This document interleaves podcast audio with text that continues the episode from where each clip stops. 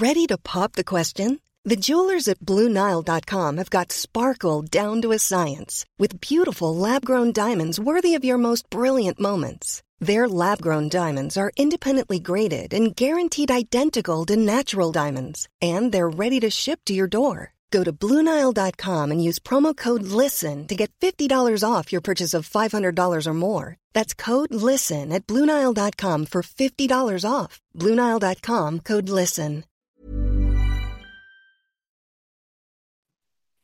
Bonsoir, bienvenue dans le podcast Culture PSG du lundi 10 juillet 2017. On va forcément euh, parler mercato ce soir parce que c'est à peu près la seule actualité du moment vu que le PSG vient à peine de reprendre et qu'on n'a pas encore vu de match euh, amicaux à se mettre sous la dent. Nous sommes quatre pour parler de tout ça. Ce soir, nous avons le grand retour du spécialiste du pouls du match, Adrien Chantegrelet du Parisien désormais. Salut à tous. Pas de pouls du match. Euh, non, non, tu peux faire le pouls du mercato, mercato. si tu veux. Comme Amzian la semaine dernière. C'est vrai qu'Amzienne nous a fait un fantastique pouls du mercato. Amzienne qu'on salue, qui n'est pas là ce soir. Euh, Monsieur Martinelli, que vous avez entendu, qui est là. Salut. Et nous avons Max, qui est là en train de se battre avec son chien. que le chien se tué. Non, non, c'est bon, c'est bon, j'ai réussi à le calmer. Salut à tous. Voilà, donc euh, si vous voulez avoir des nouvelles de Django, n'hésitez pas à suivre Max DC sur Twitter. Bonsoir à tous sur euh, le live, je vois que vous êtes déjà un certain nombre. Euh, Il y a, oh là, oui, bon, il y a- ça défile dans tous les sens, le PCRAM encore plus, donc euh, bonjour à tous. Euh, Voilà, Mafrovic, Michel, Loïc, Yeo, tout ça, tout ça, tous les habitués sont là, donc bonsoir à tous. Et on va commencer tout de suite avec euh, premier sujet, à savoir Yuri Berchiche, la recrue de la Real Sociedad qui a débarqué vendredi au PSG, transfert de 13 millions d'euros plus 3 millions d'euros de bonus liés à son au nombre de matchs qu'il va disputer à Paris au cours des quatre saisons pour lesquelles il a signé. Euh, bon bah première recrue de l'ère euh, Enrique euh, au PSG aussi, il faut quand même le dire. C'est pas c'est pas bon même si je pense qu'il aurait préféré un nom un peu plus ronflant, euh, ça reste le premier joueur qu'il a qu'il a vu débarquer. Euh, qui veut se lancer sur le premier thème, savoir ce que j'ai mis euh, bonne ou mauvaise chose? Bon, c'est un peu général, c'est un peu le le pouls du le pouls de l'arrivée, euh, comme on dit.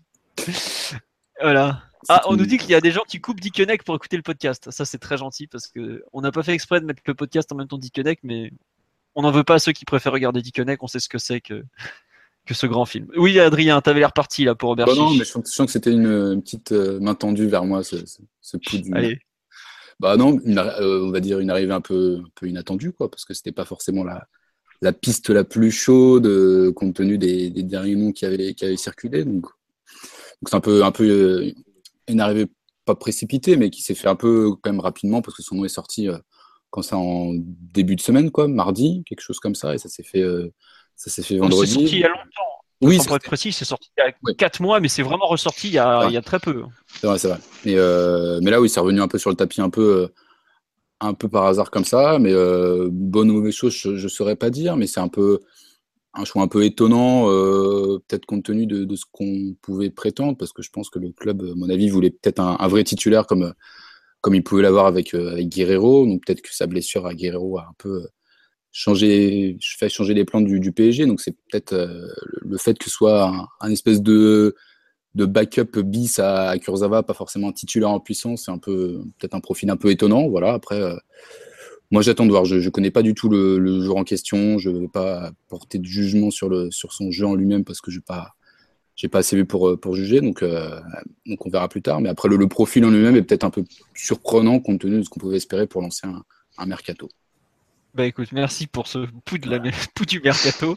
Euh, non, première réaction sur là, vous dit, euh, je- euh, qui nous dit, je crois qu'on est tous dans l'expectative. C'est un peu, euh, c'est un peu l'état d'esprit général. Il y a, enfin, pour résumer un peu, je, je trouve qu'on a d'un côté ceux qui sont très pessimistes en mode, qu'est-ce qu'on va faire de lui?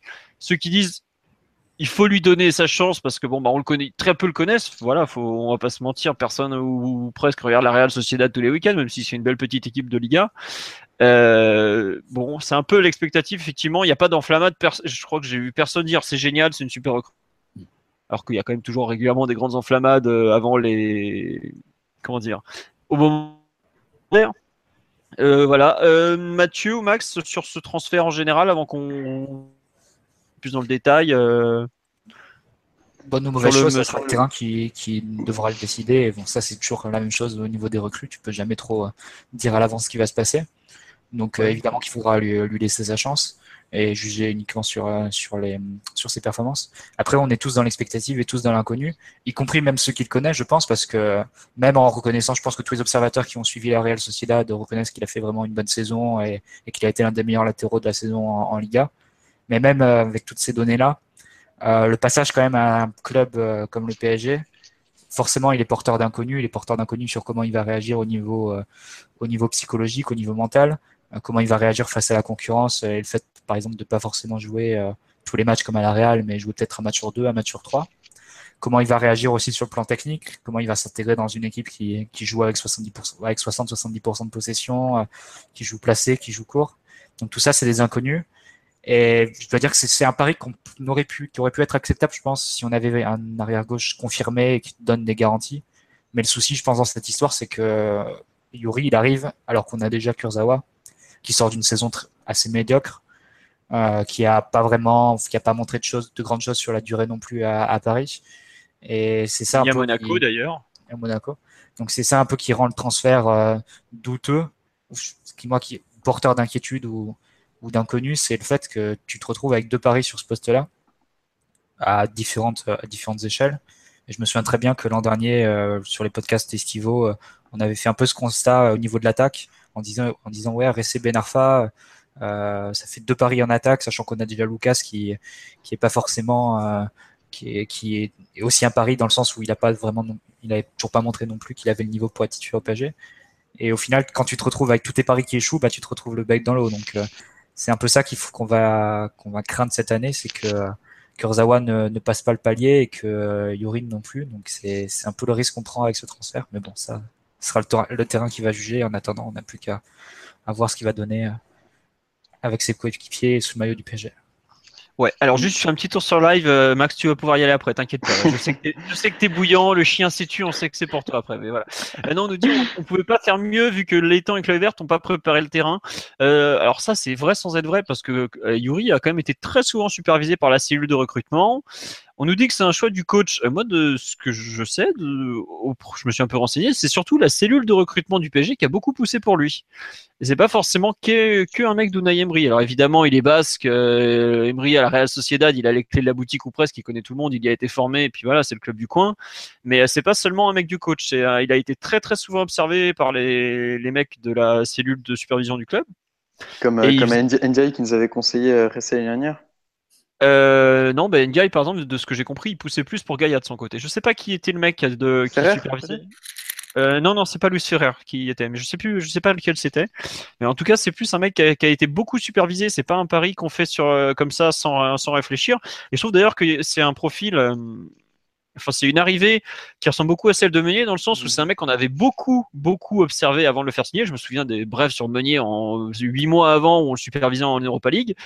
Et là, bah, il arrive maintenant. Alors effectivement, on est dans l'inconnu. C'est pas un mec qui a des références au niveau européen, parce que de mémoire, je crois qu'il a jamais joué un match de Coupe d'Europe. Donc bon, à partir de là, voilà. Il a une expérience européenne puisqu'il est parti très jeune en Angleterre, donc il va pas découvrir l'étranger. Et puis bah, il a quand même fait de la D3 anglaise. Autant dire que il a un peu bourlingué dans sa Et carrière puis, quand puis même. il a il a l'air quand même d'avoir un sacré mental. C'est-à-dire que ça a l'air quand même d'être euh, Voilà. quelqu'un d'un peu. Un peu guerrier, d'avoir euh, une certaine personnalité. Donc c'est pas forcément quelqu'un qui pourrait être déstabilisé par l'inconnu et par euh, un nouveau pays ou un nouveau championnat. Non. Faut savoir que dans, le staff de Emery, il y a quand même un mec qui le suivait déjà en D2 espagnol, par exemple, donc ils le connaissent bien. C'est pas un type qui sont pris comme ça sur un coup de dé en mode bon. Alors c'est sûr que c'était pas la priorité. hein. Il y a plusieurs joueurs qui étaient avant lui, évidemment. On a, il y a François Beu a sorti Alba qui était un peu le rêve du PSG, mais c'était impossible. Il y a eu le nom Guerrero qui est sorti. Il y en a eu d'autres des noms qui sont sortis au poste derrière gauche. Bon, euh, c'était pas, c'était clairement pas la, priorité. Après, c'est vrai que sur le marché, il n'y a pas grand monde, grand monde, grand monde. Donc forcément, bah, tu te retrouves avec, euh, avec un joueur peut-être un peu moins attendu. Bah, Il y, a, beaucoup de gens qui nous font remarquer son âge qui, comme inquiétant, mais je, je préfère un joueur de 27 ans qui a peu joué au très haut niveau et donc qui a une vraie, vraie marge de progression, surtout euh, qui est encore en phase de découverte, qu'un mec qui a 25 ans à la Lucas, qui a joué 350 matchs en pro, qui a déjà pratiquement atteint ses limites, où tu sais déjà à quoi t'attendre. Alors certes, euh, aujourd'hui, euh, vaut mieux euh, poste, enfin si tu compares de façon un peu rapide, t'en as un qui est international brésilien qui a 25 sélections et l'autre qui joue à la Real Sociedad à 27 ans, donc bon voilà. Euh, je trouve que son âge a un faux problème. C'est juste qu'il a eu une, maturité tardive parce qu'il a un peu fait n'importe quoi euh, entre son départ en Angleterre à 18 ans, plus ses mauvais choix de carrière, le fait qu'il ait eu besoin de se calmer parce que c'est un joueur qui était un peu trop impulsif et tout c'est pas forcément euh, étonnant qu'il arrive à maturité un peu sur le tard, comme bah, Meunier d'ailleurs. On pourrait reparler d'un exemple très concret qui, a dû changer de poste et, repasser dans la vie civile pour exploser et se mettre euh, se mettre un peu vraiment dans le football quoi. Mais bon.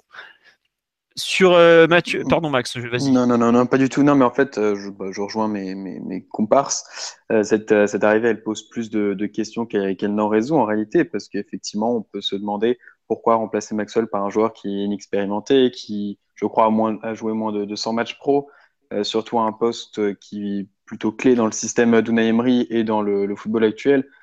Alors Plus de 100 matchs en pro, excuse-moi, je te coupe. Euh, moins de 100, 70 matchs en première division, mais plus de 100 matchs en pro. Ah, pardon, d'accord. avec les première division. Voilà, c'est ça. Ok, d'accord.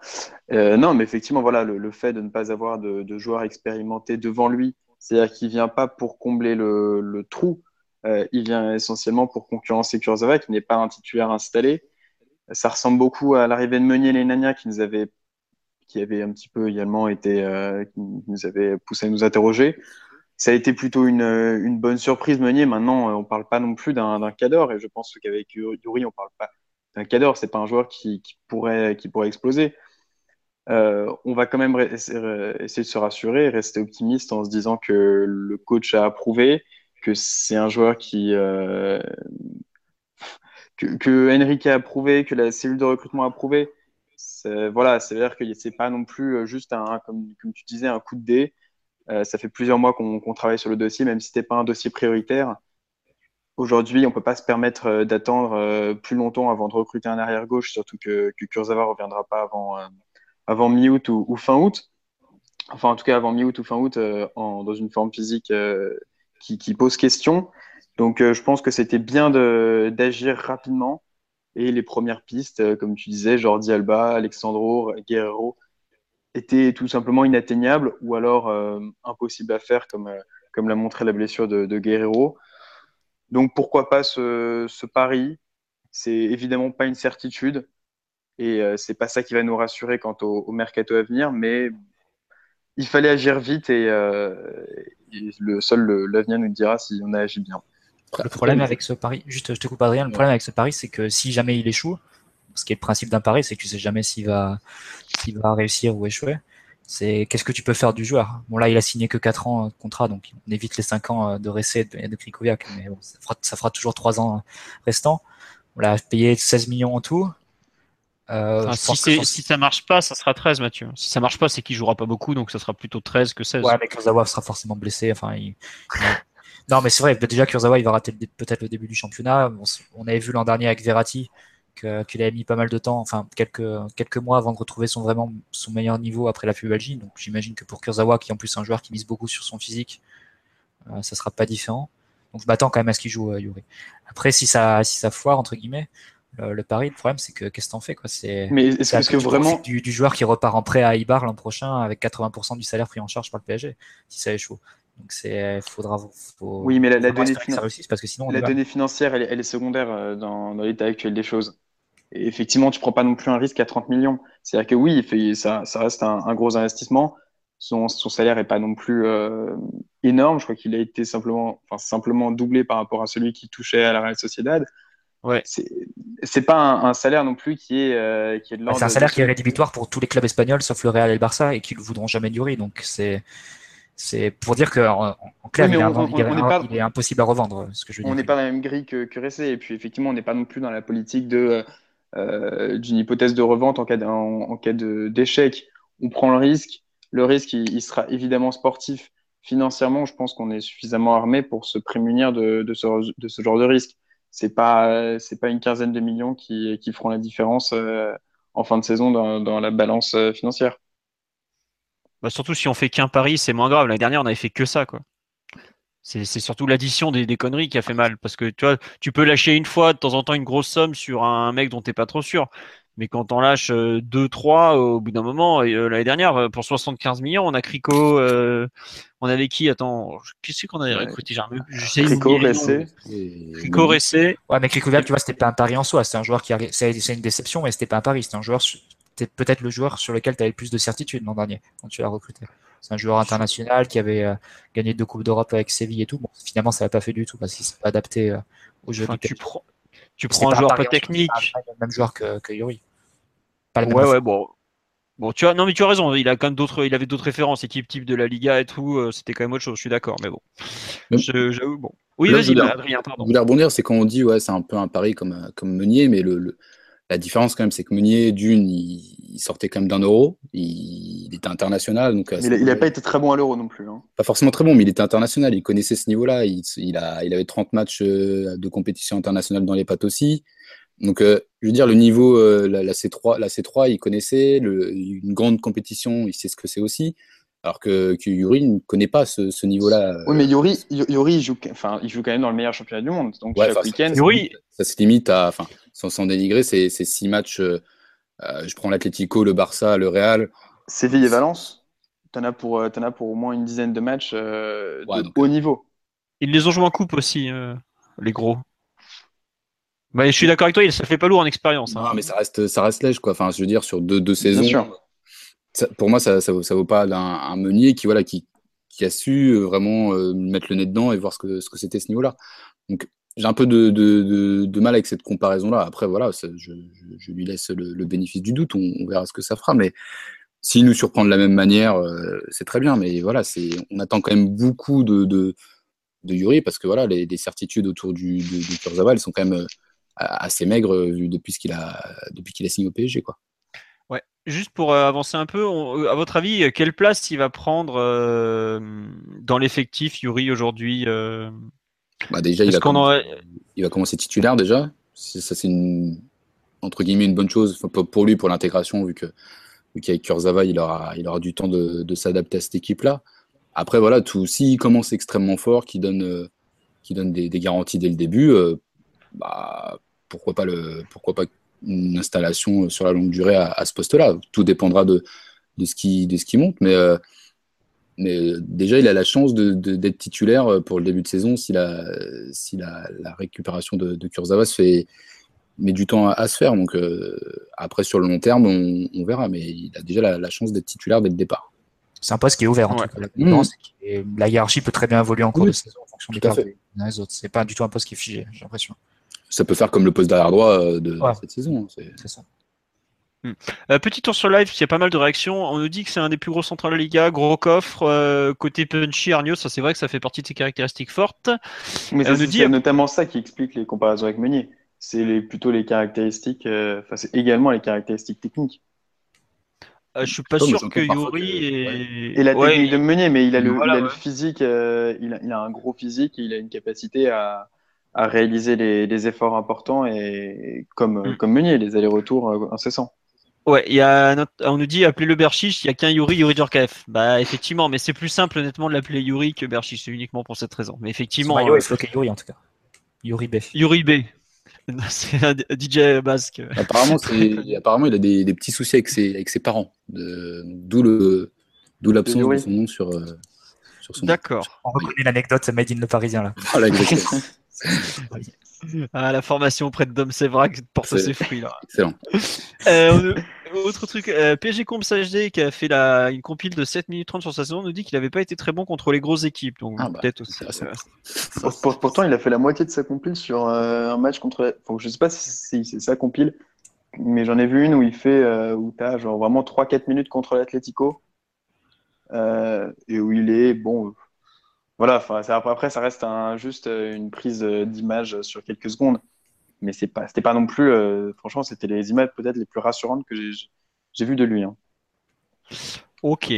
bon, on nous dit pareil que sur les matchs disponibles sur YouTube, c'est loin d'être un pitre. Bon, euh, on tiens, c'est vrai qu'il y a une personne qui nous dit on s'attendait à des retours aux étoiles avec Antero et là c'est un petit retour cruel à la réalité finalement. Bah oui, malheureusement. c'est. Mais après, loin d'être à pitre, je pense que tout le monde en est convaincu. Enfin, il vient de faire une très bonne saison à la Real Sociedad de, de l'avis de tous les observateurs. il, a mérité entre guillemets. Enfin, son transfert a été avalisé par plusieurs mondes, par plusieurs personnes au, club. Donc forcément, on parle pas d'une pipe euh, qui, euh, qui, qui sait pas faire un contrôle ni rien. C'est sûr. On parle forcément d'un bon joueur. Après, il y a toujours l'inconnu de, de, passer ce cap. On sait que jouer au PSG, c'est très différent de, de jouer dans, que dans un club intermédiaire. Et, euh, l'inconnu, elle est là. On ne sait pas si être un bon joueur, ça suffira pour être, pour être titulaire au PSG pour être, et pour apporter une plus-value à cette équipe-là. Ouais, et vous pensez vraiment qu'il il est capable d'envoyer un Kurzawa sur le banc ou qu'il y a une vraie concurrence euh bah, Si Kurzawa met du temps à, se remettre de sa pubalgie, c'est possible. Kurzawa a quand même fait une saison, enfin depuis sa pubalgie. Ah, même depuis qu'il est. Très, très moyenne, enfin très très moyenne. Et... Il, a même été, il a même été mis sur le banc par un Maxwell sur les rotules. Ouais. Je pense que les deux derniers mois de Maxwell, ils sont plus positifs que, que la saison de Kurzawa presque. Donc c'est on nous demande si Yuri est bon au niveau des centres. Alors j'ai lu tout et son contraire. Euh, des fois, certains nous disent qu'il est bon. On a vu sur certaines vidéos des très bons centres. Certains nous disent qu'il sent trop hasard sans trop regarder. Euh, ça va un peu être la, découverte. Franchement, euh, je ne sais pas si vous avez un avis plus tranché, mais moi j'ai lu un peu tout et son contraire là-dessus. Donc, J'avais lu qu'il n'était pas forcément très bon centreur et sur ces vidéos, effectivement, ça fait un peu allez, je mets la balle dans le paquet et on, on voit si ça tombe sur une tête. Au petit bonheur, la chance, quoi. Un peu, ouais. ça, manque un, petit peu de maîtrise technique, je trouve. Son... Mais après. Euh, Ses stades de passes décisives, c'est 4, euh, passes d'ess l'an passé, toutes complètes confondues, 3 l'année d'avant et une, encore avant. C'est grosso modo ce qu'au fond nos latéraux. Oui, ils sont à 4 et 2, je crois. Et Maxwell a été le meilleur centreur du club l'année dernière. Maxwell, a, euh, Meunier est à 7 hein, Ouais, mais Maxwell, rien qu'en Ligue 1, il en est à 6, avec un temps de jeu moindre que, que les trois autres. Et c'est D'ailleurs, je trouve que c'est assez révélateur. On a eu un jeu qui passait beaucoup plus par les extérieurs cette saison, donc qui, euh, qui mettait plus à, à contribution les latéraux, qui mettait plus en valeur, notamment leur qualité de centre. Et au final, celui qui s'en est mieux tiré des quatre au niveau des, des passes décisives, c'est Maxwell et c'est le meilleur des quatre. Donc je trouve ça, je trouve ça assez, euh, assez logique. Ah, on nous dit qu'il centre à la Lucadigne. Quel bonheur de lire ce genre de choses. Ah bon, on va, on va avoir des corners, les gars, hein, je vous préviens. non, ce qui ressemble à la Lucadigne euh, sur un point sur les vidéos, c'est que dès qu'il y a de l'espace devant lui, il, a, il avance et il porte la balle. Et euh, il court. C'est un joueur qui a, de, beaucoup courir. Il a l'air d'avoir un peu plus de coffre quand même que, que Digne. Ouais, mais Digne, c'est aussi dans, le profil de l'athlétique. Euh, euh, bon, après, ça fonce dans le tas et ça, et ça fait, ça se termine par un super centre dévié en corner. Mais euh, c'est, mais je trouve que c'est un peu le même profil. Genre, dès qu'il reçoit la balle, il court. Et... Sur les vidéos qu'on a vues, après, ça, sera évidemment confirmé non sur le terrain. En tout cas, il va forcément jouer très vite parce que Kurzawa étant pas là, on va vite pouvoir se faire une idée. En tout... Il est connu pour avoir un coffre visiblement assez monumental. Mais bon, on... verra bien ce que ça donne euh, sur les premiers matchs déjà parce qu'en préparation, c'est un peu euh, c'est un peu compliqué d'imaginer que le type va être à 100% physiquement d'entrée, mais bon, on verra bien. C'est bien qu'il fasse la prépa complète déjà avec le club, ça c'est un bon point. Euh, c'est un bon point pour lui. Au niveau d'adaptation, c'est un plus quoi. Pas le mec qui va débarquer euh, au milieu de la tournée. Euh. Après, après juste, euh, je veux, juste pour revenir sur sa capacité de centre, il aura pas non plus les attaquants de la Real Sociedad dans la surface. C'est-à-dire que là, quand je regarde un peu les, les attaquants de la Real Sociedad, c'est William José, Vela. c'est un pivot, William José, c'est un joueur qui, qui prend les ballons de la tête aussi. Bon, bah, d'accord, ok. Je sais pas. Non, je sais pas. La démonstration. Non, non, sais pas s'il y a des supporters de la Real Sociedad qui nous écoutent ou des connaisseurs qui pourront confirmer de la Liga, mais il me semble que c'est ça. Ok. On nous demande si Yuri a un gros coffre, combien de litres peut-il mettre dedans? Merci Rafou Mercato pour cette euh, fine intervention. Euh, non, on nous annonce aussi euh, Fabinho à l'Atletico de As qui vient de balancer ça, mais on y reviendra plus tard. Voilà, c'est un peu le bordel là sur le live, c'est pour ça. Euh, bon, sur Yuri, on a globalement fait le tour et vous voulez rajouter quelque chose? Parce que sur un joueur qu'on connaît assez peu, bon. On lui laisse le bénéfice du doute, qu'on verra. Voilà, bon, écoute, c'est un peu à lui de convaincre en gros. Quoi. Il a... Par contre, c'est clairement une recrue qui a de la place. Parce que, bon, on peut pas dire que Kurzawa ait spécialement marqué des points sur les deux années euh, qu'il a passé à Paris. Parce ce, qui est quand même, euh, ce qui est quand même paradoxal, c'est que la recrue sur laquelle on a le moins de certitude va avoir, va avoir le plus de marge de manœuvre pour gagner une place de titulaire. Va être sûrement bah... celle qui a le plus de marge de manœuvre pour être titulaire. C'est. Oui, oui, bah écoute, on, verra, on verra. Hein. On a... Après, non, mais c'est vrai qu'il y a un truc qui est bizarre, c'est que c'est le poste du 11 de départ où peut-être on a peut-être le plus besoin d'un titulaire. et on va chercher clairement une, une doublure. Après, c'est vrai que c'est un, c'est un poste compliqué, tout ça, tout ça, mais bon, ça, ça fait partie des trucs qu'on n'a pas forcément très bien compris. Quoi. Donc, euh, Le pire, c'est que tu pouvais l'anticiper, quoi, sachant que tu sais que depuis deux ans que Maxwell va partir. Enfin, depuis, on a déjà que tu as prolongé l'an dernier Maxwell, et tu avais Mais- encore un an pour le faire, tu vois. Anticiper. regarde si tu anticipes. Tu C'est- fais Guerrero. Hmm Tu, te retrouves, euh, tu te retrouves à le signer avant la, la Coupe des Confédérations. Ouais. Crac, il se pète 3-4 mois. Ouais.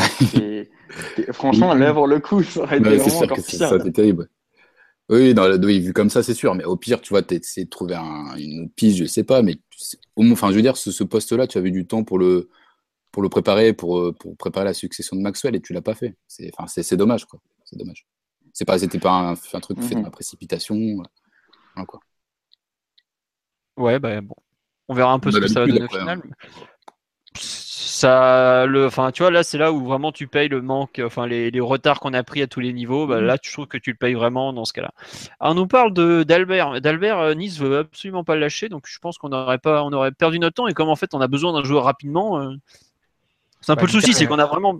L'Inter est en négociation avec Dalbert en tout cas, et ils sont pas, ils sont même plutôt optimisme, optimistes pardon, euh, quant à sa signature. On, on verra à quel prix Nice le lâchera. hein. Ouais, non, mais c'est surtout qu'ils sont optimistes avec le joueur, mais le, le GC Nice veut rien entendre pour l'instant, donc c'est un peu toujours le même problème, quoi. Est-ce que tu es parti pour rester deux mois à espérer qu'il signe, euh, ou est-ce que tu, tu veux un joueur rapidement Bon, on verra bien. Euh, bah, le transfert risqué, on a déjà répondu. On va passer justement au deuxième thème du soir, savoir Pépé et le, la fameuse quête du quatrième défenseur central. Euh, bon, donc Pépé, on a parlé, a signé au Besiktas euh, le mardi, un contrat de deux ans plus un. Euh, est-ce que c'est un gros, enfin, est-ce que c'est un gros échec pour le PSG C'est un peu le thème que j'avais mis sur ce, ce sujet PP. Qu'est-ce que vous en pensez? Est-ce que le PSG a vraiment merdé sur ce cas ou pas? Qui veut se lancer là? Ça va pas se battre. Non, mais échec, c'est c'est dur à dire parce qu'on connaît pas vraiment les raisons euh, qui ont poussé le PSG à abandonner le dossier. ou On ne sait pas si ce qui s'est vraiment passé pour que passe, euh, passe devant au dernier moment. Par contre, erreur, à mon sens, oui. Euh, et quels que soient les motifs de, la décision du PSG. Euh, je pense que on parle beaucoup de quatrième centrale, mais pour moi, on avait besoin d'un renfort en défense centrale cette année. Si tu regardes toute notre saison, euh, on a fait énormément d'erreurs individuelles en défense. Euh, et pour moi, l'arrivée de Pépé, c'était pas un gadget pour ajouter entre guillemets des couilles à l'équipe ou du caractère à l'équipe. C'était c'était une nécessité pour augmenter le niveau individuel défensif derrière et quelque chose dont on a bien besoin. Si tu regardes la liste de nos défenseurs aujourd'hui, c'est Meunier, Aurier, Thiago Silva, Marquinhos, Kimpembe, Yuri Kurzawa. Est-ce que ça, ça a le niveau pour aller en demi-finale de Ligue des Champions? Ça me semble être euh, vraiment extrêmement léger. Pour moi, l'arrivée de Pépé, elle était, euh, elle était vraiment nécessaire parce que là, tu, tu signais un joueur qui avait une connaissance euh, énorme de ces, matchs-là, de ces matchs en jeu, qui fait aucune erreur dans la surface, qui, est excellent pour dans la couverture des latéraux. Enfin, on va pas dé- dérouler tout son profil, on le connaît. Euh, et pour moi, c'était vraiment une nécessité pour améliorer la qualité globale de l'équipe. Et je comprends pas qu'on soit passé à côté de cette opportunité qui fait que maintenant on a, euh, on a que des seconds choix, des joueurs qui sont pas très bons, qui bougeraient Kipembe, qui bougeraient Marquinhos, qui, qui amélioreraient pas forcément l'équipe. Euh, Après, après avec, voilà, je je pense que coupe. Mathieu, mais comment, comment tu l'utilisais, Pépé? Moi, évidemment, j'étais pour, euh, pour qu'il vienne, mais après, c'était la question que je me pose, c'est comment tu, tu l'intégrais sans, sans froisser, entre guillemets, les, les trois autres défenseurs centraux que tu as. Bah, après, si tu, rais- si tu raisonnes comme ça, euh, c'est con, hein, mais Adrien, sais. c'est- tu te retrouves avec Stambouli au milieu de terrain et tout ça. Donc c'est. Non, non, mais je suis d'accord. Mais, je pense que après Pépé, on sait qu'il a 34 ans, on sait qu'il est blessé euh, régulièrement la saison, enfin qu'il n'est pas toujours euh, au point à tous les matchs de la saison. Et l'intérêt pour nous, c'était de- ces grands joueurs à 34-35 ans. On, on sait qu'ils ont encore le niveau, qu'ils seront toujours prêts pour les matchs de, de, de haut niveau et face à une haute adversité. Après, effectivement, tu n'avais pas besoin de le sortir pour tous les matchs de Ligue 1 euh, face à des adversaires euh, plus, euh, plus faibles, c'est sûr. Mais bon, moi, quand je vois, enfin, un match tout bête, mais la remontada de Metz face à nous, là, le Metz PSG qui finit à 2-3, il n'y avait pas Thiago Silva, jour-là, c'était une charnière Marquinhos qui me payait. Mm. Bah, je me dis qu'un renfort en défense, c'était nécessaire, vraiment. Et, et tout, tout, enfin, pareil pour tout au long de la saison, on a vu beaucoup d'erreurs de Marquinhos face à Montpellier et Steve Mounier qui, euh, lui a mis la misère euh, début décembre, enfin, à la Mosson. C'est, on a perdu des points, on a perdu des matchs, on a encaissé des buts sur des erreurs individuelles cette saison en défense. Et je pense que c'était vraiment important de la, renforcer. Et, je me demande vraiment ce que compte faire le club maintenant, maintenant que l'opportunité PP n'aurait pas nez. Ouais, euh, on nous dit, tiens, il y a pas mal de réactions sur live. Bon, il y a du, il y a un peu de tout. Euh, Pépé était remplaçant Real qui n'a pas voulu le garder, donc non, ce n'était pas un deal intéressant. Il y a Pépé premier vrai gros regret, comme quoi les deux. Il y en a un autre qui dit que c'était pas une, pas une priorité et qu'il n'en voulait pas. On a dû, si c'est bien un refus de céder aux exigences du joueur, ce n'est pas un échec, mais une opportunité manquée. On nous parle du manque de coucouille, mais ça, c'est un, sujet sans fin. Euh, on nous dit un moment, on a tellement de retard sur ce mercato qu'il faut surpayer. Et on nous dit qu'il voulait 35 matchs par an. Euh, je pense qu'il n'y a, pas forcément que ça. Euh, bon. Justement, il faut, éviter le. J'aime pas la réflexion de dire que euh, on a trop de retard, donc on va essayer de se précipiter. Et là, ça mène effectivement à, juste à du n'importe quoi. Il y a des panic buy absurdes que tu regrettes un an après. PP, ça a forcément été l'objet d'attention. Ça fait un mois, un mois et demi que on parle de, de PP au PSG, enfin, Pep au PSG. Donc j'imagine il y a eu des, examens médicaux, il y a eu beaucoup de. Euh, ça, a dû euh, beaucoup cogiter entre Emery et, Enrique. Si effectivement le joueur, peut-être poussé ou non par, par Georges Mendes, revient sur, euh, sur sa parole une première fois, euh, t'es pas non plus obligé de monter dans, dans la surenchère et l'escalade. C'est-à-dire que oui, effectivement, si tu lui, si es arrivé en premier lieu à un accord et que il brise cet accord, tu peux plus négocier. C'est, enfin, faut, être, faut être sérieux. Tu peux plus te permettre de négocier avec, euh, avec des personnes qui n'ont aucune, qui ne présentent aucun gage de confiance dans la négociation. Donc, euh, c'était, c'est effectivement une opportunité manquée parce que, comme l'a dit Mathieu, c'était, ça aurait été euh, très bénéfique d'avoir Pépé en, en quatrième défenseur central et c'est un besoin d'un défenseur central. Mais on n'allait pas tomber dans l'escalade de la négociation avec euh, Besiktas qui semblait prêt à tout pour l'avoir. C'est dommage, mais c'est ainsi, il y aura d'autres opportunités. Et, euh, et, puis voilà, enfin, parfois, on, on, je pense qu'on ne se rend pas compte euh, de l'importance de rester ferme de les négociations ultérieures. C'est-à-dire que là, le, PSG montre également, euh, affirme une certaine jurisprudence, que ce soit avec Georges Mendes ou avec d'autres agents, de, de ne pas essayer, on va pas se laisser euh, berner et on va pas se laisser avoir par l'approche d'autres clubs pour pouvoir renégocier des accords euh, déjà existants. Ok, mais euh, justement, il n'y avait pas de. Enfin, est-ce que c'était pas un premier test à passer ce... cette possible venue de PP et, finalement, ça, on n'a pas su convaincre le joueur? Bah, par, enfin, premier test d'Altaro Enrique et autres, notamment, c'est parce que ah, c'était un peu le. Il n'est pas parti à Manchester City, là. il est parti à Besiktas. Euh, tu vas pas me dire que l'attractivité du PSG par rapport à. Ou alors, franchement, c'est que là, il faut vraiment se remettre en question. Euh, si c'est juste une, question d'attractivité sportive, euh, là, pour le coup, bah, on ne peut plus rien pour le PSG. D'accord, d'accord, calme-toi. Max, non, mais, non, mais Besiktas, c'est un très bon club, mais c'est un club qui se fait éliminer par Lyon en Europa League. Et qui aurait pu ne pas aller jusqu'au péno.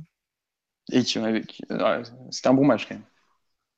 Ouais, mais bon, c'était Lyon a été largement passé. Quoi. il y a eu 15 occasions des deux côtés, c'était n'importe quoi. C'est vrai. Et puis le match allait, formidable gestion billetterie euh, du formidable outil. Bref. Euh, non, bon, maintenant, bon, on a fait le tour de l'échec PP, donc voilà, c'est bon, c'est dommage, mais euh, tant pis, ouais, comme ça. Qu'est-ce qu'on doit, enfin, quel profil privilégier finalement, enfin, à votre avis, pour ce poste de quatrième défenseur central? C'est une bonne question. Vas-y, réponds alors, dépêche-toi. Non, bah non, mais, mais comme, comme a dit Mathieu, évidemment qu'il faut le renforcer ce, secteur défensif, mais c'est pour moi ça, ça, reste super compliqué parce que euh, évidemment il faut un mec euh, compétitif euh, qui puisse être au top dès qu'on fait appel à lui, tout en sachant que ce quatrième défenseur il va pas forcément jouer très régulièrement, tu vois. Enfin c'est parce qu'à côté de ça, il faut pas freiner la progression de, de Kipembe. Euh, tu as le capitaine qui est Thiago Silva, tu as Marquinhos, euh, tu as prolongé. C'est plein de paramètres à prendre en compte. Et euh, ce quatrième défenseur. Ouais, ça peut être un, mec, évidemment, comme Pépé, un mec d'expérience, peut-être pas du même standing, et qui puisse accepter ce, rôle-là. Donc c'est très compliqué à, chercher parce que si, on regarde dans les autres grands clubs européens, le quatrième défenseur central, c'est pas forcément une, star. Et dans le cas présent, bah, ça aurait été Kipembe qui serait passé quatrième défenseur central, mais c'était le, la valeur montante du club. Donc c'est un peu, faut trouver le juste milieu entre entre l'expérience, la, compétitivité, les trucs comme ça. C'est, enfin, pas facile. Après il y a eu l'exemple de Mangala qui est sorti aujourd'hui. C'est euh, moi, je ne le vois pas venir à Paris pour faire le, quatrième défenseur. C'est pour ça que Pépé, c'était vraiment un compromis qui est intéressant, parce qu'on sait qu'il est, qu'il est âgé, qu'il est, est pas toujours, enfin, fera pas des 60 matchs de l'année, donc ça te laissait quand même de, de la marge du temps de jeu possible au Marquinhos et Kipembe. C'est, je trouve, enfin, on saura jamais les vraies raisons, mais si ça a capoté pour une histoire d'année automatique, je trouve ça quand même très regrettable. Maintenant, à ce stade, euh, ça me semble évident que si on recrute un quatrième défenseur central, ce qui n'est pas acquis, euh, ça sera un second couteau euh, qui viendra faire le nombre et éventuellement peut-être un jeune de, de, moins de 20 ans qu'on viendra, qu'on viendra développer, qu'on prendra en quatrième. C'est là où on regrette quand même que. c'est là où on regrette juste que, que, Zagadou, que Zagadou n'est pas, pas prolongé. Ouais. Ah bah là, la place de. Enfin, c'était une solution facile au moins. Tu vois, là aujourd'hui, tu es, un peu eu dans le sens où, où bah, t'as pas de pas de solution rapide sous la main chez les jeunes? Ouais, sinon tu prends Krikoviak, quoi, tu mets le quatrième. Et puis, Faut pas oublier non plus que Marquinhos et Thiago Silva font des allers-retours euh, toutes les six semaines en Amérique du Sud. On a eu une chance monumentale qu'il ne soit pas pété cette année, alors que Thiago Silva, normalement, tous les ans, il a, il a droit à sa blessure musculaire. Sinon, tu as une autre option, c'est que tu ramènes David Luiz, euh, qui peut jouer défenseur central et qui te règle aussi la question du numéro 6, du coup on en cherche un. Mais je pense pas que Chelsea accepte cette fois. Mais non, quoi qu'il en soit, c'est un dossier très compliqué et quand tu regardes les, possibilités sur le marché, soit tu mets 40 euh, millions sur un très bon défenseur international, style Manolas. Bon, ça a toutes les conséquences néfastes qu'on a dit euh, sur Marquinhos, Kimpembe, etc. Soit tu vas chercher un jeune, quoi, mais c'est ou un second, ou vraiment un second couteau. Tu sais qu'il n'a pas vraiment le niveau et qui vient pour jouer les Papus camarades il y a, il y a deux ans. Bah, je crois que tu as qu'Alfred en fin de contrat. Bon, bah, pour il toi, Marco, Bachak, Marco Bachak, on parlait à Paris il y a, il a 5-6 ans, non 7-8 ans plutôt. 2008 euh, il est dans le loft à il est dans le loft à Lille, donc ça peut être une idée, pourquoi pas. Non mais c'est terrible. Enfin c'est super dur à trouver, je trouve, ce ah, quatrième euh, défenseur central parce que tu Enfin, c'est un poste où tu te dis que tu n'as pas forcément envie de dépenser trop d'argent, mais au PSG, tu peux pas prendre n'importe quel joueur parce que tu te retrouves vite embêté. Et c'est pour ça quand cet après-midi, France Foot parlait du PSG intéressé par un prêt d'un défenseur comme ça, de, comme Mangala, euh, je suis hein. pas du. moi, je trouve ça plutôt intelligent et même Mangala. Euh, bon, euh, par contre. Oui, mais c'est. Propose le problème l'an prochain, mais étant donné qu'on a tellement de dossiers à gérer, euh, tu quelque part tu te, tu te résous un, un, souci rapidement. Quoi. Tu t'enlèves une épine, une épine dans le pied, hein, tout en sachant que tu n'auras pas effectivement le même problème que tu as développé tout à l'heure concernant euh, Yuri, c'est-à-dire le fait d'avoir à, le, prêter euh, sans cesse, comme le fait Manchester City, en, en payant, j'imagine, une grande partie du salaire lorsqu'ils l'ont prêté à Valence. Donc là, le, le coût du prêt, c'est fait vraiment solution de, solution de recours. Ça reste un joueur qui a certaines références au niveau européen. Euh, c'est pas, c'est juste un prêt, donc tu n'as aucune garantie de, de, temps de jeu. Ouais, mais qu'est-ce que vient enfin, C'est court-termiste, hein, mais. Mangala, qu'est-ce que vient de faire Mangala en quatrième défenseur à Paris, quoi? Enfin, c'est. Enfin, lui, il, a, aucun intérêt. Il a aucun bah, intérêt à accepter. bien sûr. Donc, euh, pour moi, la piste, euh, en soi, elle n'est pas, elle est pas complètement bête, mais lui, du côté du joueur, moi, je ne vois pas pourquoi il accepterait de venir à, Paris. Dans à, moins d'une évolution de système, c'est clair que le quatrième défenseur central, euh, enfin, en tout cas, le futur défenseur central va, va être difficile à, convaincre, euh, à part si c'est un joueur très, enfin, âgé, très confirmé, ou alors un, petit jeune euh, de, de moins de 20 ans. Parce que Enfin, faudrait, c'est, enfin, là, c'est un peu compliqué de le faire, mais si on regarde les quatrièmes défenseurs centraux des grands clubs européens. C'est pas non plus les cadors. Hein. Voilà, c'est ça. Bah, si le Bayern a pris Laszlo cet été, hmm qui est euh, peut-être le défenseur allemand le plus prometteur. Le Real a pris Jesus Valero, qui est le défenseur espagnol le plus prometteur. La Juve a défenseurs ça, reste, des, ça, reste des, jeunes joueurs. Nacho, Atletico Nacho Hernandez, qui a des références aussi euh, importantes. Enfin, c'est des jeunes. Enfin, je veux dire, c'est des jeunes, c'est pas des cadors, tu vois, c'est pas un... ah, c'est des joueurs d'un certain niveau quand même. Mmh. non, bien sûr, évidemment. Et on, parle, de quatrième. Là, là, tu nous parles surtout de, de numéro 3. Non, de numéro 4. Nicolas Zuleux, c'est numéro 4 derrière. Euh, euh Lucas Hernandez, c'est plutôt un numéro 3. Lucas Hernandez, il est derrière Savic. Euh, Jiménez ah, ouais, il est derrière Savic. Euh... Ouais, ouais, pas faux. Non, mais voilà, ça, ça reste surtout de, de, soit des jeunes joueurs soit effectivement des joueurs très, très expérimentés. Quand on parlait de le quatrième défenseur central, enfin, à la Juve, ça doit être Benatia ou. Euh, bah, la Juve a les trois défenseurs centraux qu'on connaît, plus, plus Rougani, plus Benassia. Oui, voilà, c'est ça. C'est soit, soit l'un, soit l'autre. T'as pas vraiment de joueur type Mangala entre les deux. Après, ben, Benassia, tu vois, c'est quand même un défenseur international qui a joué à la Roma, qui a été l'un des meilleurs défenseurs en Italie. Enfin, c'est d'un certain niveau quand même. Tu mets Benassia en Ligue des Champions, tu, tu te fais pas dessus, quoi. tu, sais que ça va répondre. Et Rougani, pareil, c'est le défenseur italien le plus prometteur. C'est Bon, euh, juste en avance, euh, est-ce que vous voulez débattre de l'idée Mangala ou on s'en fout pour l'instant, c'est pas assez creusé et on y reviendra plus tard? Bon, allez, on va dire qu'on on, on, avance un peu. Euh, on va passer à l'attaque. Euh, donc, euh, les trois noms du grand. Les D'ailleurs, Philo, je, je, veux juste corriger. Oui. Michael Tekelfred a encore un an de contrat au CER. ah, pardon. Important. Dommage dommage, dommage. Ça aurait, pu être une belle recrue. Euh, donc ouais, sur, en attaque, on a du, oh, bah, les noms qui ressortent le plus. Donc Mbappé, il y a eu la rumeur un peu Mortenay Coutinho. On a du Rames Rodriguez qui est revenu aujourd'hui. Euh, qu'est-ce que vous en pensez un peu de toutes ces pistes euh, aujourd'hui?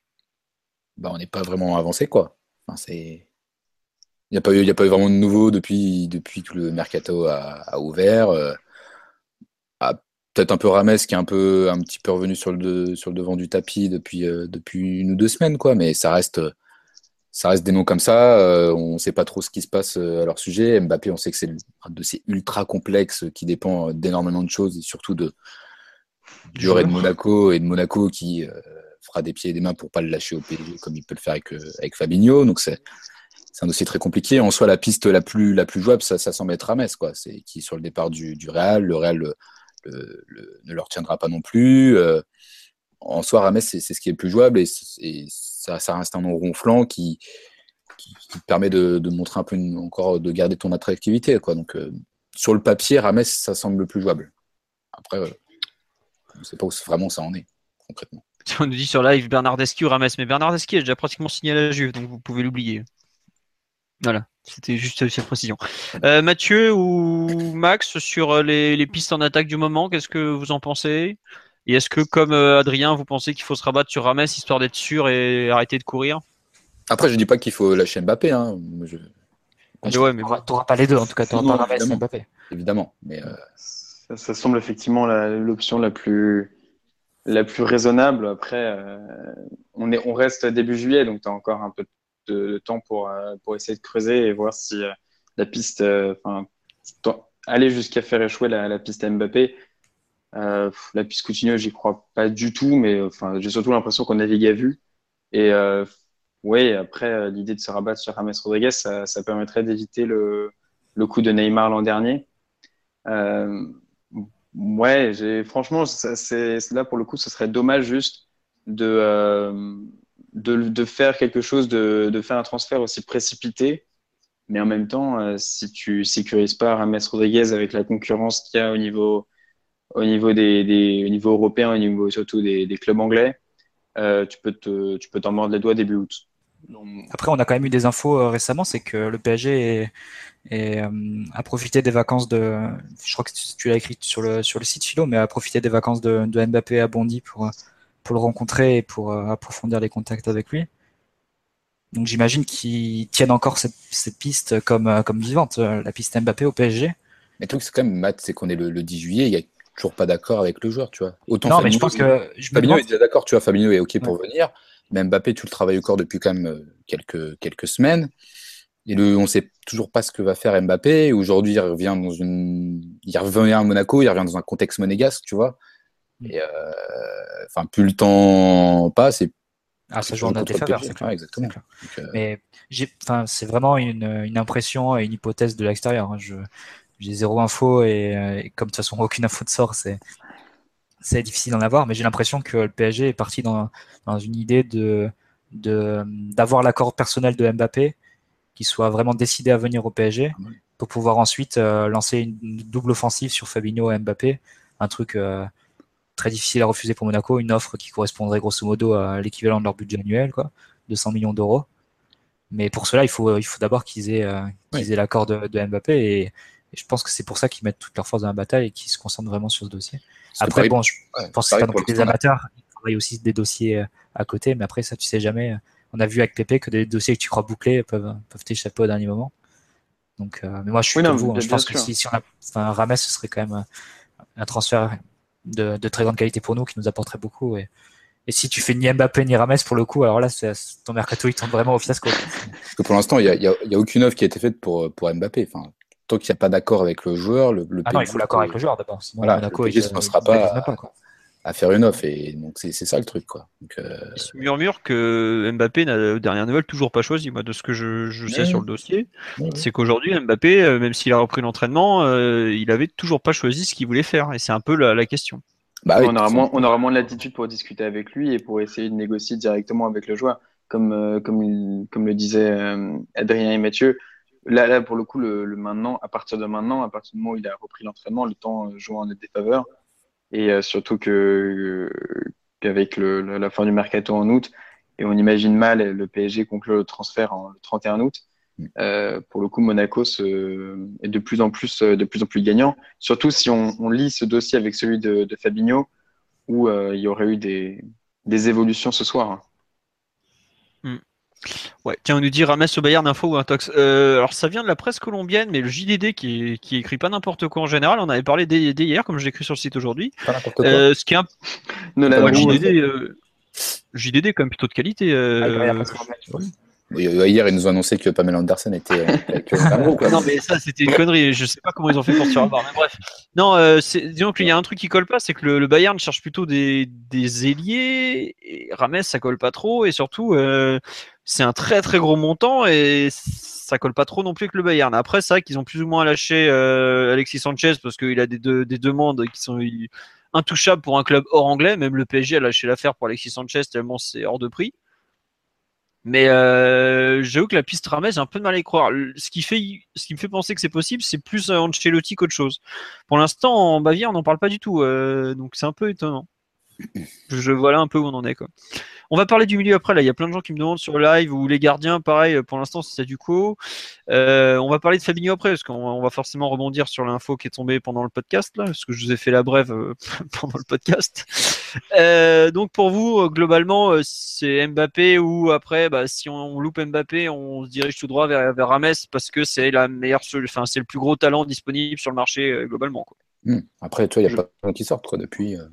Enfin, Ah bah depuis est que sorti- Coutinho est sorti samedi, mais on savait évidemment que c'était, enfin, voué à l'échec, euh, voilà. Et depuis que, voilà, depuis qu'Henrique est là, euh, ça reste, euh, les, on retrouve les mêmes noms sans cesse. on a eu Sanchez et Aubameyang au début de mercato avant qu'Henrique arrive, et dès qu'ils sont arrivés, euh, dès qu'il est arrivé, euh, ça a été, euh, ça a été passé à la trappe, quoi. Donc, voilà. Ouais, à voir. Après, moi j'avoue que Rames, je signe direct. hein, pense. ça, euh, je, je sais pas, euh, j'avoue qu'il y a pas mal de gens qui disent ouais, au Real. Non, euh, il a quand C'est même fait des bonnes c'est choses. La, la première Mm. saison sur Ancelotti, il est titulaire indiscutable. Il fait une saison brillante. Euh, après, ça s'est un peu, un peu gâté. Mais bon, quand tu regardes la concurrence au Real, euh, je pense qu'il lui a fait du mal. En fait, c'est la première saison sur Ancelotti. Il jouait avec Kroos en numéro 6, Modric à droite et Rames dans le rôle de Di Maria la saison d'avant, en 8, euh, 8 gauche. Mais après, avec l'arrivée de Benitez et de Zidane, ils ont, ils- comme ça s'est mal fini la saison sur Ancelotti, ils ont décidé d'intégrer Casemiro au 11, qui a décalé Kroos sur la gauche, enfin relayeur gauche. Et, euh, et Rames, du coup, est sorti du 11. Et à partir de là, il a eu, euh, il a eu moins de continuité. Et puis, c'est, il a dû faire face à une concurrence. Enfin, tu regardes l'effectif du Real, c'est, euh, même les remplaçants, ils ont leur place largement chez nous. Donc, c'est, je pense pas les- qu'il faille non plus trop, trop tirer de conclusions là-dessus. C'est un joueur exceptionnel, l'un des offensifs les plus décisifs au monde. Même dans ses mauvaises saisons au Real, il sort, il sort des saisons à 15 buts, 15 passes. Donc, euh, Après, il y a eu des petits Allez, c'est vendu, on l'achète. Allez, c'est bon. Du comportement, il y a des petits soucis, non, quand même, les, les derniers. Ah bah, Bah alors, il y a, il y a deux, il y a deux versions qui c'est a ça la version- vraie, la vraie interrogation. Mm. Il y a une version qui dit que bon déjà avec Zidane en gros c'est que ça se passe pas bien donc bah voilà. Mhm. Et l'autre version qui dit ouais il sort beaucoup, enfin la presse madrilène en fait beaucoup sur sa vie extrasportive, mais certains disent ouais la presse madrilène elle est vendue à Florentino Pérez qui pour justifier le fait qu'il joue pas balance ça. D'accord. Donc euh, c'est un la, peu la- dur à la savoir. vérité se situe entre les deux. Ouais. Voilà.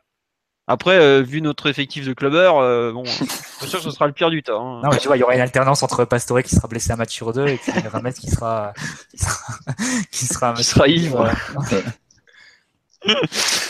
Non mais c'est- un peu bizarre. Euh, J'avoue que les rumeurs autour de son hygiène de vie, tout ça, après, euh, enfin, faut pas oublier que le mec, il, ça fait un an et demi qu'il a, euh, enfin, qu'il est plus trop, qu'il est dans une période vraiment descendante.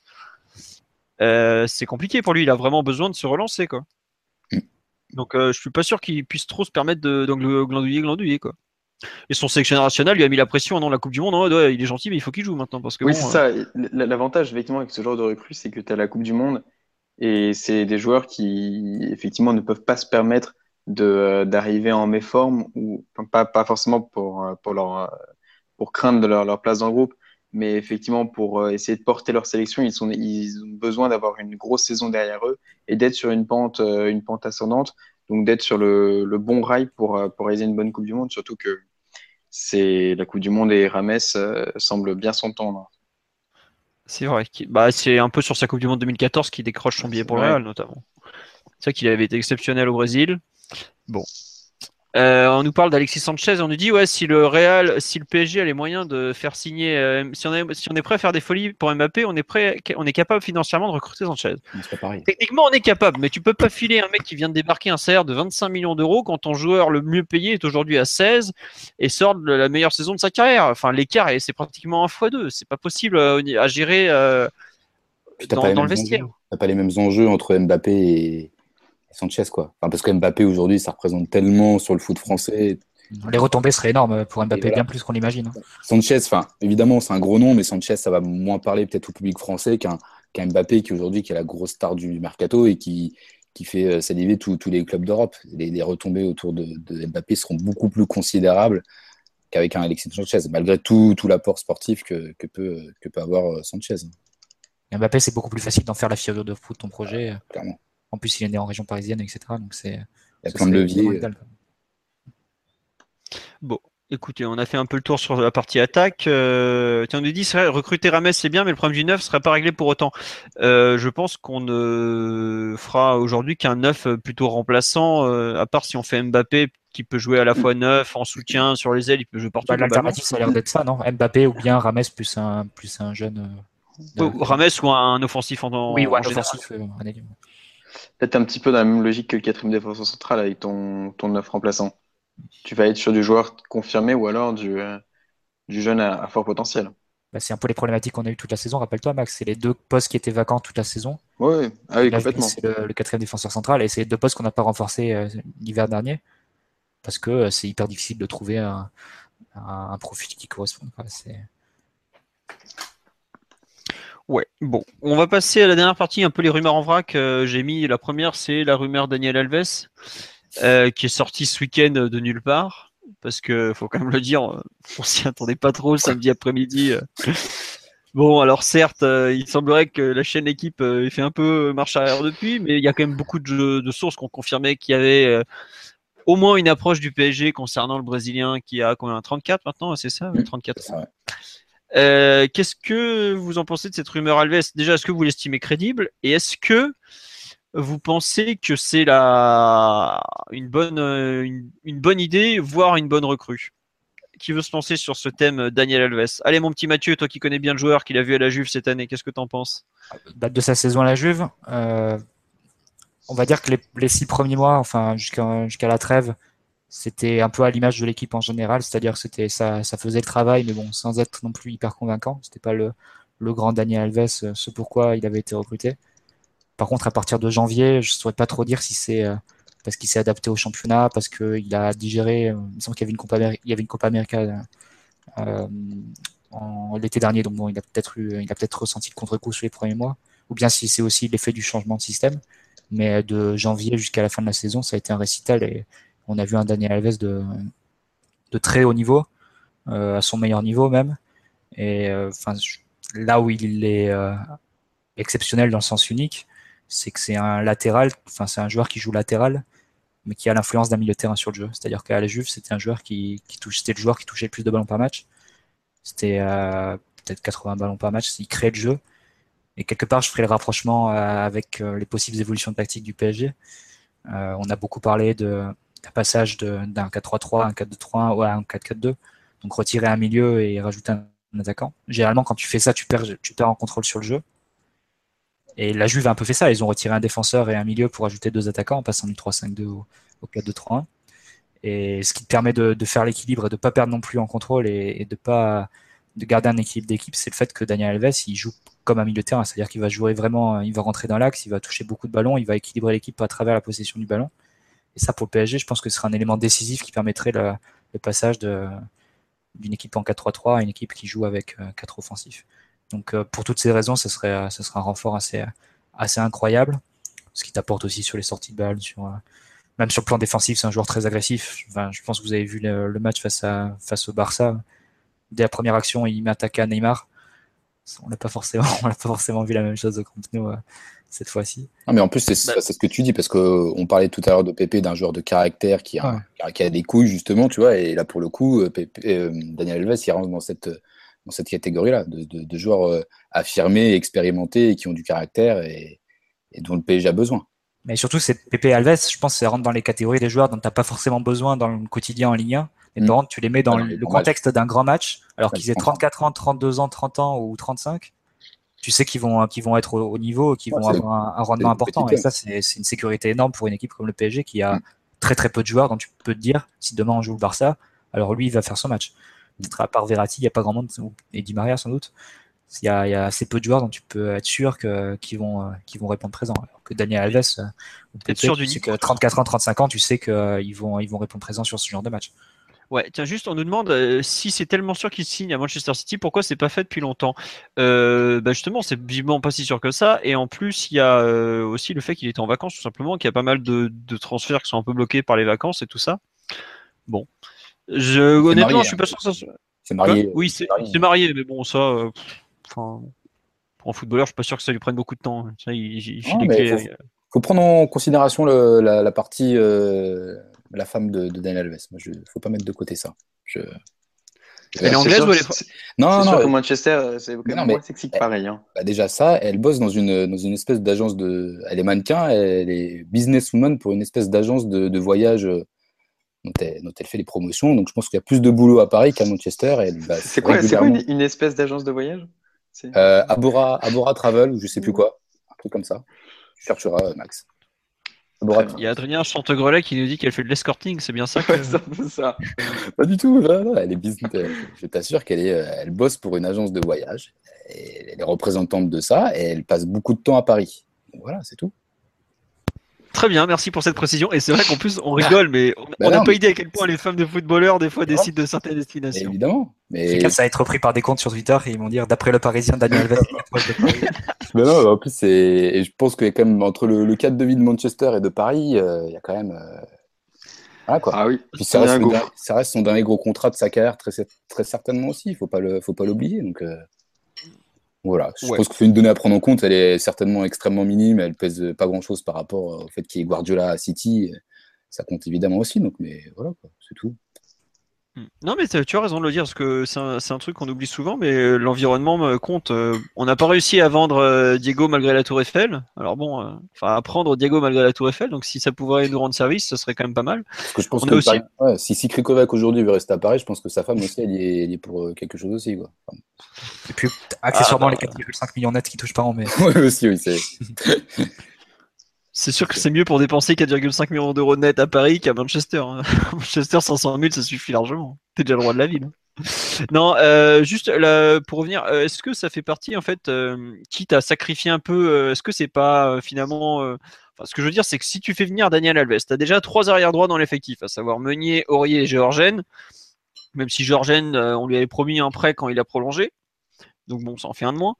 Euh, est-ce que c'est pas aussi euh, c'est pas embêtant par rapport à Aurier dans le sens où ça veut dire que tu lui mets une pancarte autour du cou à vendre ou ce genre de choses quoi? Bah, Est-ce que c'est pas il veut se barrer. Enfin, il veut se barrer, il veut se barrer. Euh, aujourd'hui, il n'y a pas grand monde qui se bat, ah qui, veut lui quoi. Bah, tu mets tu mets à la porte. un peu ça. non mais enfin je sais pas, tu, lui il a émis le désir de, partir, tu lui fais comprendre que bah, qu'il est le qui peut qui peut s'en aller quoi. Enfin moi franchement je, je vais pas je vais pas pleurer pour lui hein, honnêtement, c'est pas c'est pas bien grave. Ok. Oui, si, il a raison, euh, Adrien. C'est-à-dire qu'un joueur qui effectivement, il fait peut-être pas forcing, mais un joueur qui est déjà en discussion avec des d'autres clubs et euh, dont pour, pour, lequel le PSG a entamé des négociations euh, est forcément sur le, la, enfin, sur le, chemin du départ. Donc c'est pas forcément entamer l'orgueil de Dorier que de, de, chercher à prospecter, enfin, de prospecter sur d'autres arrière droits qui pourraient le remplacer s'il était s'il venait à partir. C'est pas. Bon, bah ouais, non, non, mais c'est vrai que c'est indirectement, ça, ça, re- ça fait un rebond sur l'effectif, parce que même s'il va signer un contrat, allez, deux ans maxi, je pense, à 34 ans, Ouais. euh, c'est pas. C'est forcément euh, Aurier qui se retrouve près de la porte. Bon, faudra lui trouver une porte de sortie, ce qui est pas gagné.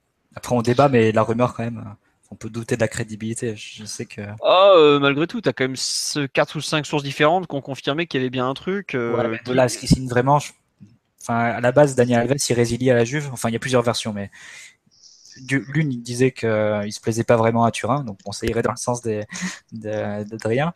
Mais euh, et donc, il chercherait une plus belle ville. Mais surtout, la, vraie rumeur, c'est que quand il résilie à la Juve, il a déjà un accord. Enfin, il a déjà reçu un appel de Guardiola et, il est déjà d'accord pour retravailler à nouveau avec lui. Donc, euh, je vois mal, je le vois mal résilier à la Juve pour euh, pour finalement signer à Paris.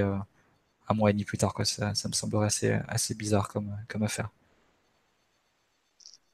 Après, on prend, hein, si, ça, si ça se fait, c'est clairement, un, clairement un top recrutement. Évidemment, c'est un joueur qui est sur la fin de carrière, mais, euh, ce, serait, une énorme plus-value et ça reste un gros nom du football, une star mondiale, un mec qui est passé par le Barça, qui a gagné la Ligue des Champions et tout. Si, tu arrives à le faire revenir et à le shipper à Manchester City, alors qu'il était tout proche de ce club-là, ça, euh, serait une super opération.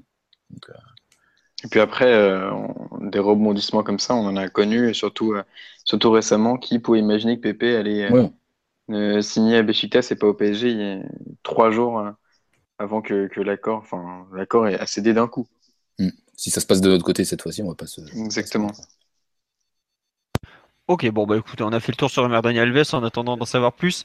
Euh, J'avais mis en thème Fabinho. Est-ce qu'on a encore des raisons d'espérer? Mais bon, c'est clairement que, que ça se finisse visiblement assez mal. Non, moi je suis surpris, c'est surtout que As dit que le joueur a dé- a déjà donné son accord pour aller là-bas, donc il a donné des accords Ouais, à plein de clubs. tout le monde. Bon, Il faut, se méfier déjà sur la rumeur philo à titre liminaire parce que euh, l'Atleti a subi un gros, un gros revers cette, euh, cet après-midi euh, sur le dossier Vitolo. Il pensait boucler le- l'arrivée de Vitolo et, et finalement il a prolongé à Séville. Et du coup, tu peux pas exclure non plus que ce soit un contre-feu qui soit allumé par le club ce soir, sachant que les, les supporters sont vraiment très en colère. Euh, Ils réclament la démission du président, la démission de enfin, et même ils conseillent même à, à Simeone littéralement de, de se sortir de ce merdier et de, et de mettre la direction face à, face à ses responsabilités. Donc les, ça Mais c'est compte ça, beaucoup tu- à l'Atlético en ce moment, donc c'est Tu peux possible dire exactement, tu peux interpréter exactement à, à l'inverse, c'est-à-dire que là, pour le coup, ils n'ont pas hésité à cracher euh, les 45 millions espérés par, Monaco et euh, à, attaquer en quelques heures directement une piste qui était, qui était envisagée, mais euh, qui n'était pas forcément euh, priorisée, ou ils ne souhaitaient pas mettre peut-être autant d'argent directement sur, sur Fabinho. Ça, ça, peut s'interpréter de- des deux manières. c'est possible, mais après, ce serait pas non plus étonnant effectivement que Monaco dise oui à une offre du, de Atletico qu'ils ont refusé euh, venant Évidemment. du PSG. Donc c'est effectivement c'est tu peux tu peux dire effectivement que cette, cette rumeur est crédible. Et d'ailleurs je pense que enfin on n'est pas vraiment dans cette situa- situation là, mais je pense que n'importe qui à la place de Monaco se comporterait de la même façon. Ils ont zéro cadeau à nous faire. Euh, on est concurrents quoi qu'on veuille bien nous bien le dire. Euh, ils viennent de nous mettre euh, combien? 7 ou 8 points d'avance en championnat? 8, 8 points. de trop. Euh, ils ont fait les demi-finales de Ligue des Champions qu'on n'a toujours pas atteint. Euh, ils nous ont, euh, ils ont pas perdu contre nous en championnat cette année. Donc ils ont vraiment zéro cadeau à nous faire. Ils sont pas du tout dans une position d'infériorité. Et ce serait complètement incompréhensible de leur part de nous faire un prix et de nous, et de nous lâcher facilement. Sauf qu'il y a une différence, il y a une différence entre faire un cadeau et être déloyal dans les négociations. C'est-à-dire que quand tu Je demandes pas ça 45 être déloyal. Si, quand tu demandes, non, quand tu demandes 45, t'es- quand tu es dans la logique de Monaco, qui est normal qu'ils nous fassent purement payer une économique. C'est normal qu'ils nous fassent payer une surtaxe. D'ailleurs ce qu'on beaucoup à. Dortmund qui se sont couchés devant le Bayern de- pendant des années et ça les a pas aidés sportivement. Bah non, Monaco. non, parce que, raison, non, parce que Dortmund, un- mais Dortmund se couche devant le Bayern sans espérer de surenchère euh, de, ou en espérant une surenchère, mais sans avoir forcément de, de surenchère d'un d'un autre club. Là, pour le coup, tu as deux offres qui, a priori, hein, d'après les, les rumeurs, seraient équivalentes. Une est refusée, l'autre est acceptée. En, surtout acceptée apparemment en quelques heures. hein, sur un, ce, ce serait accepté euh, très, très rapidement. Euh, franchement, ça paraît, ça- ça- pour moi, ça c'est complètement déloyal et c'est en tout point opposé à la logique sportive et financière sur laquelle est construit euh, l'effectif de, Si- de Monaco. si les offres sont équivalentes, forcément, tu vas préférer vendre à l'étranger que, que vendre chez ton concurrent. Quand même. Et Ça surtout, être, euh, faut pas oublier que Non, Monaco garde dans- dans ce mois de plus. Attends, Max, il y a un truc, c'est que Oui, Monaco garde Fabinho 6 mois de plus, ça leur permet d'intégrer Tillmans tranquillement. Alors après, ils pourront pas le faire jouer en Ligue des Champions. Enfin, faut voir comment ils négocient la Ligue des Champions. Mais euh, c'est un, c'est un point malheureusement qu'on est obligé de, prendre en compte parce que bah, tu- ils gardent comme ça un de leurs joueurs les plus importants quelques mois pour favoriser le, le transfert de compétences, comme on dirait dans les grandes entreprises. Après, Voilà, c'est juste un va point. vouloir, euh, va vouloir quand même le, le garder quand même. Enfin, évidemment, d'un côté, ils seront contents de le garder six mois de plus, mais tu te dis, merde, je le perds au moment où je vais aborder les, les phases qualifi- qualificatives de Ligue des Champions, trucs comme ça. Donc, c'est. Oui, il y a du bon, il y a du mauvais, entre guillemets, dans, dans, dans le fait de garder six mois de plus, tu vois. Enfin, je, je sais pas comment. Oui, oui, parce que pour le coup, tu, tu te, tu te fous une épine dans le pied au moment où Voilà, en pleine tu saison. jouer les poules, euh, les poules de Ligue des Champions et tu te retrouveras avec un, Mm. un joueur que tu as intégré en Ligue 1 C'est ça. et qui a, re- à refaire une équipe Ligue 1 et Ligue des Champions. Donc, euh, ouais. Bah, ouais, enfin, je t'avoue que. Mais peut-être qu'il vaut mieux, il vaut mieux le, le virer maintenant. Mais moi, ce que je comprends pas, juste, c'est pourquoi accepter 45 millions tout de suite. Enfin, tu as, l'impression qu'il s'est presque précipité. Dans ce cas-là, attends les surenchères. Je sais pas, tu as deux, t'as deux clubs qui, qui te font des offres. L'un, tu le refuses direct. Et l'autre, t'a- t'acceptes alors. Enfin, ça qu'est-ce me paraît. Honnêtement, j'ai pas l'impression qu'ils font de ce transfert une histoire d'argent en quelque sorte. Je pense qu'ils ils sont pas du tout opposés au transfert de Fabinho. Enfin, ils- Oui, mais, mais dans ce ils- cas, essaie, essaie de récupérer le maximum. Ouais, ouais, mais 5 tu- millions près, Max, euh, ils s'en Ouais. foutent, ils s'en fichent, ils s'en fichent, pardon. Ils ont déjà récupéré euh, 100 millions sur, euh, sur les transferts de Bakayoko euh, à venir. Et... je pense que du moment qu'ils le lâchent pas au PSG, le prix, ça les importe pas vraiment, tu vois, à 10-15 millions près. Enfin, je dis, on dit ça, mais je pense pas que ça. Enfin, c'est 10-15 millions près, euh, on parle de. Monaco. C'est important, mais ils ont récupéré déjà 50, euh, enfin, je sais plus combien avec Bernardo, ils vont récupérer énormément avec Bakayoko. On sait pas s'il y en a un autre qui va partir d'ici là, je sais pas, mais, mais euh, tu vois, si tu le vends à 45, 50, 55, euh, il- du moment qu'ils le vendent et que c'est dans l'intérêt du joueur, tant que c'est pas le PSG qui est là, à mon avis, ils vont pas, ils ils l'emmerderont pas, tu vois. Si, si aujourd'hui l'Atlético a mis 45 et que tout est ok, bah, ils vont le lâcher, ils, ils embêteront, ils, ils mettront, ils mettront pas leur veto là-dessus. Je le ce que je comprends pas, c'est que c'est pas du tout dans la, dans, dans la logique, Bah, tu, euh, dans la logique de Monaco. Comme 45 ou 50 millions, tu vois, enfin, ça, quand même, ça reste un transfert. Ouais, mais dans ce cas-là, dans ce cas-là, je sais pas, un Bakayoko, un Mendy, un, ou un Mendy serait déjà parti. Comment ça? Ça, bah, ça fait, ça fait des, ça fait des semaines et des semaines qu'on on parle de, Bakayoko à Chelsea ou, Mhm. ou à Manchester United, de Mendy à Manchester United ou à Manchester City. Tu as l'impression qu'il y a déjà des, il y a eu des, des offres conséquentes et ils sont toujours en train de pinailler avec des Oui, joueurs qui sont toujours Mendy. sur la- l'attente euh, d'un temps de par départ. Mendy, il veut pas le lâcher. Max, Mendy, la il veut différence, pas le c'est que Fabinho, Fabinho, ils veulent le lâcher. Ils veulent le, voilà. Il- Ils lui ont, pro- ils lui ont promis Oui, mais qu'il qu'il- bah, partir s'ils avaient une bonne offre. Bakayoko également. Ah, Non, à la Bakayoko, base, je suis pas c'était sûr. hein. C'était Fabinho. Le... Mm. ouais, C'était Bernardo Silva, Fabinho, les deux qui avaient le bon de sortie, qui Parce sont restés l'an dernier. Ils sont là depuis le début. c'est ça. L'étude de Monaco, moi je la comprends dans le sens où euh, ça permet. Ils respectent leur promesse à Fabinho de le laisser partir, et en plus ils touchent un chèque euh, très intéressant, bon, même si c'est moins que celui qu'ils auraient eu de la part du PSG, forcément, parce que Paris, bah, à 45, ça a été refusé. Mais ça leur permet de garder euh, la phase, de dire au PSG on vous vend pas des joueurs. Le joueur semble rester content parce que sinon il, aurait, il irait pas, il faut quand même le dire. Et voilà quoi. Bon, les, De toute façon, on est juste les, les couillons de l'histoire, quoi, c'est tout. Non, on Oui, savait non, à quoi mais- s'attendre. On savait à quoi s'attendre en se positionnant sur un dossier hyper compliqué comme ça. On, sait que c'est un dossier où Oui et non. aucun cadeau. Oui et non. Tu totalement peux pas t'attendre à ce que Monaco euh, soit, soit aussi, euh, aussi ferme avec. euh, mm, bon, quand même. Vous Enfin, n'allez ils- pas accepter la première offre quand même, Max. Vous pas à la ce première offre. que, à la première offre, ils disent ah, 45 millions du PSG, bah vas-y, bah, bah, si, si, c'est bah, si l'Atlético qui fait la même chose, c'est accepté. Moi, ce que je comprends, c'est pourquoi Monaco se, se sent. Enfin, on n'est on n'est pas dans la, même, dans la même sphère. Ce que je veux dire, c'est que oui, effectivement. Monaco, Monaco nous met 8 points. Monaco était en Ligue de Finale des Champions. C'est cyclique, le Monaco. Euh, L'année prochaine, ça, ça se trouve, ce sera, euh, Monaco ne sera même pas dans les deux premiers. Tu verras leur équipe à la fin, mais s'ils gardent Mbappé, Lemar et, Mm. Et, euh, leur, Et Gluck. ils sera- sera Falcao, ils ont prolongé Falcao, ils ont gardé Jardim. Enfin, moi, je les vois pas du tout comme, un, comme une équipe qui va s'effondrer. Hein. S'ils gardent Mbappé, déjà, J'ai pas dit, j'ai pas dit que ça, ça chances qu'ils fassent encore plus de Juste- 80 points. Juste que le modèle économique sur lequel est fondé Monaco ne permet pas à, à long terme de concurrencer le PSG. Et dans ce cas-là, moi, je, je, enfin, je me demande si, dans, dans ce cas-là, le, le projet de Monaco a changé. Euh, et Monaco, effectivement, poussé peut-être par la, la victoire en Ligue 1, se sent, et éventuellement à demi-finale de Ligue des Champions, se sent peut-être de, de, créer un projet qui est également et surtout sportif au-delà de, des enjeux financiers. Non, mais le projet, il a toujours été sportif à Monaco. Non, mais ah non, comment tu peux me dire que le projet, il était sportif alors non, mais que... Parce que... Non, mais à la base, ils ont un problème très, très, très simple, Monaco, c'est qu'ils n'ont pas de recettes. Bah oui.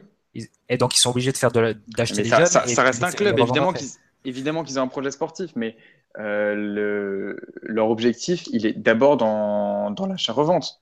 Bah oui, d'abord comme ça qu'ils dans l'achat-revente parce que c'est leur seul moyen de sportif de s'en de s'en sortir, parce qu'il leur faut des recettes pour, pour, construire une équipe compétitive. Et comme ils peuvent, ils vendent pas de maillot, ils n'ont pas de recettes commerciales, ils n'ont pas beaucoup de recettes droit TV, forcément, euh, ils, gagnent, ils, gagnent, leur pain euh, en vendant leur en vendant ah, leur, à plus forte valeur marchande.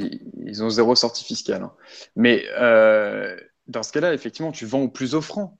Moi, ce que je comprends pas, c'est effectivement le, le, fait de et c'est surtout du, du, dégoût de, supporters, euh, de supporters qui, qui s'expriment. Non, mais là, pour le coup, j'avoue que j'ai vraiment les boules pour, euh, pour le dossier Fabinho. Ils ont déjà reçu 100 millions d'euros cet été, hein. ils sont pas non plus à 5 ou 10 millions frais.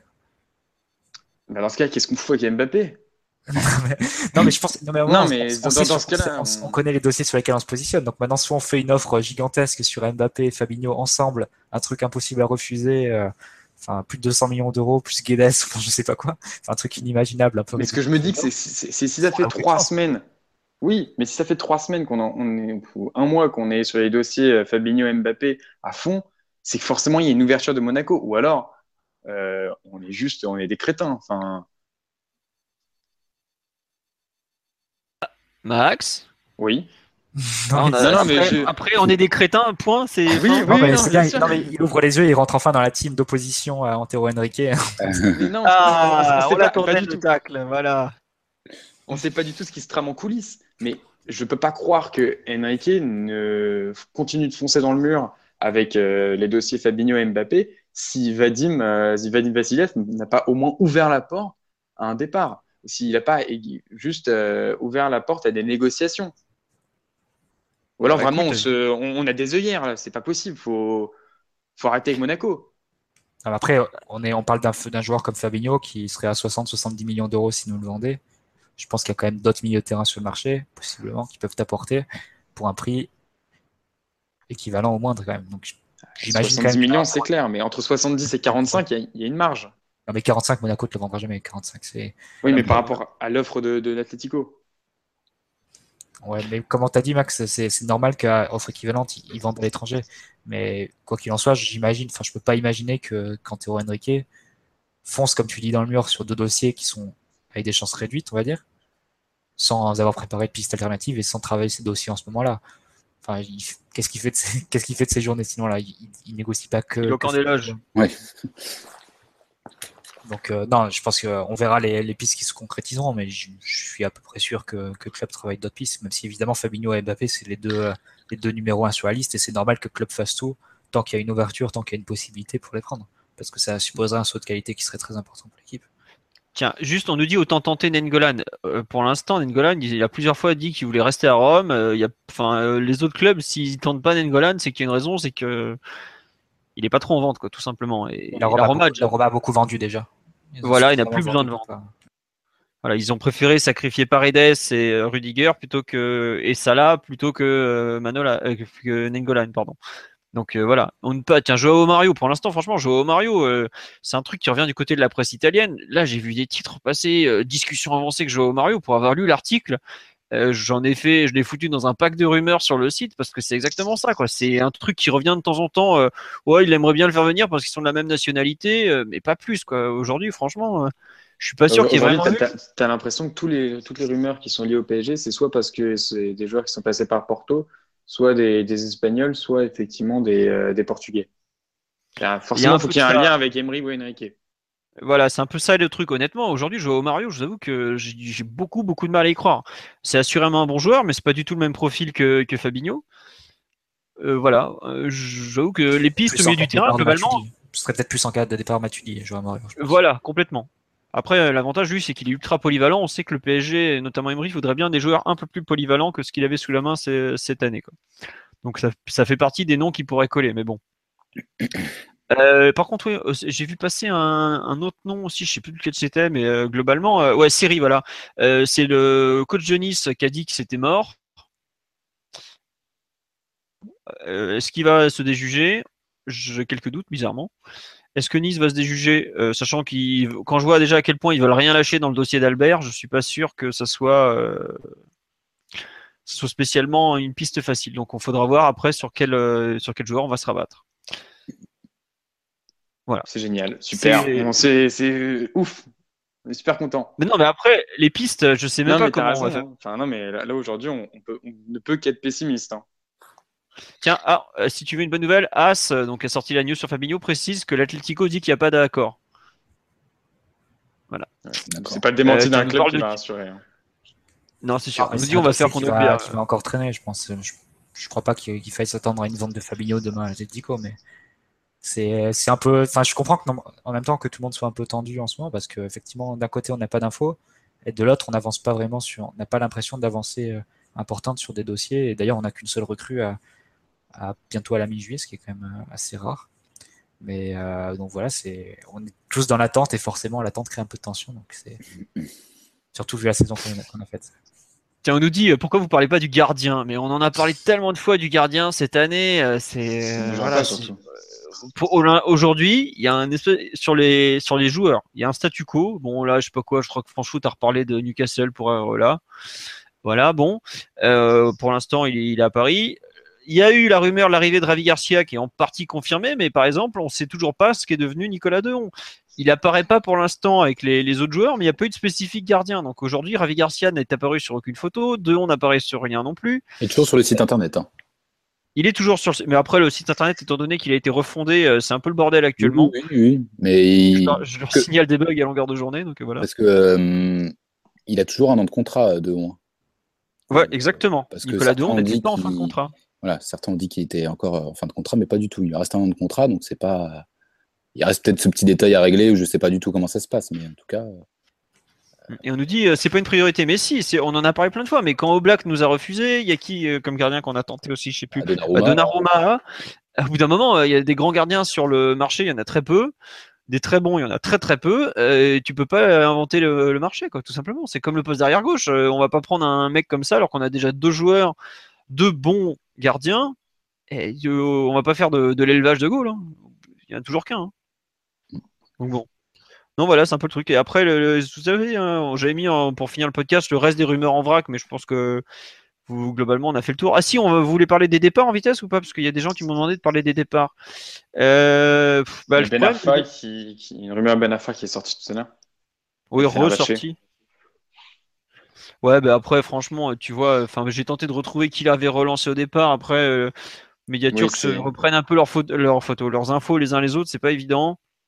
Aujourd'hui, je suis pas sûr du tout qu'il soit euh, tant que ça sur le départ, hein. ou qu'il y ait eu le, moins, la moindre offre du, du Fener. Donc bon, Mm. voilà. Il y a Krikoviak qui a déclaré qu'il voulait rester, mais on en a vite fait parler pendant le podcast en disant que bah il a pas d'offre vraiment.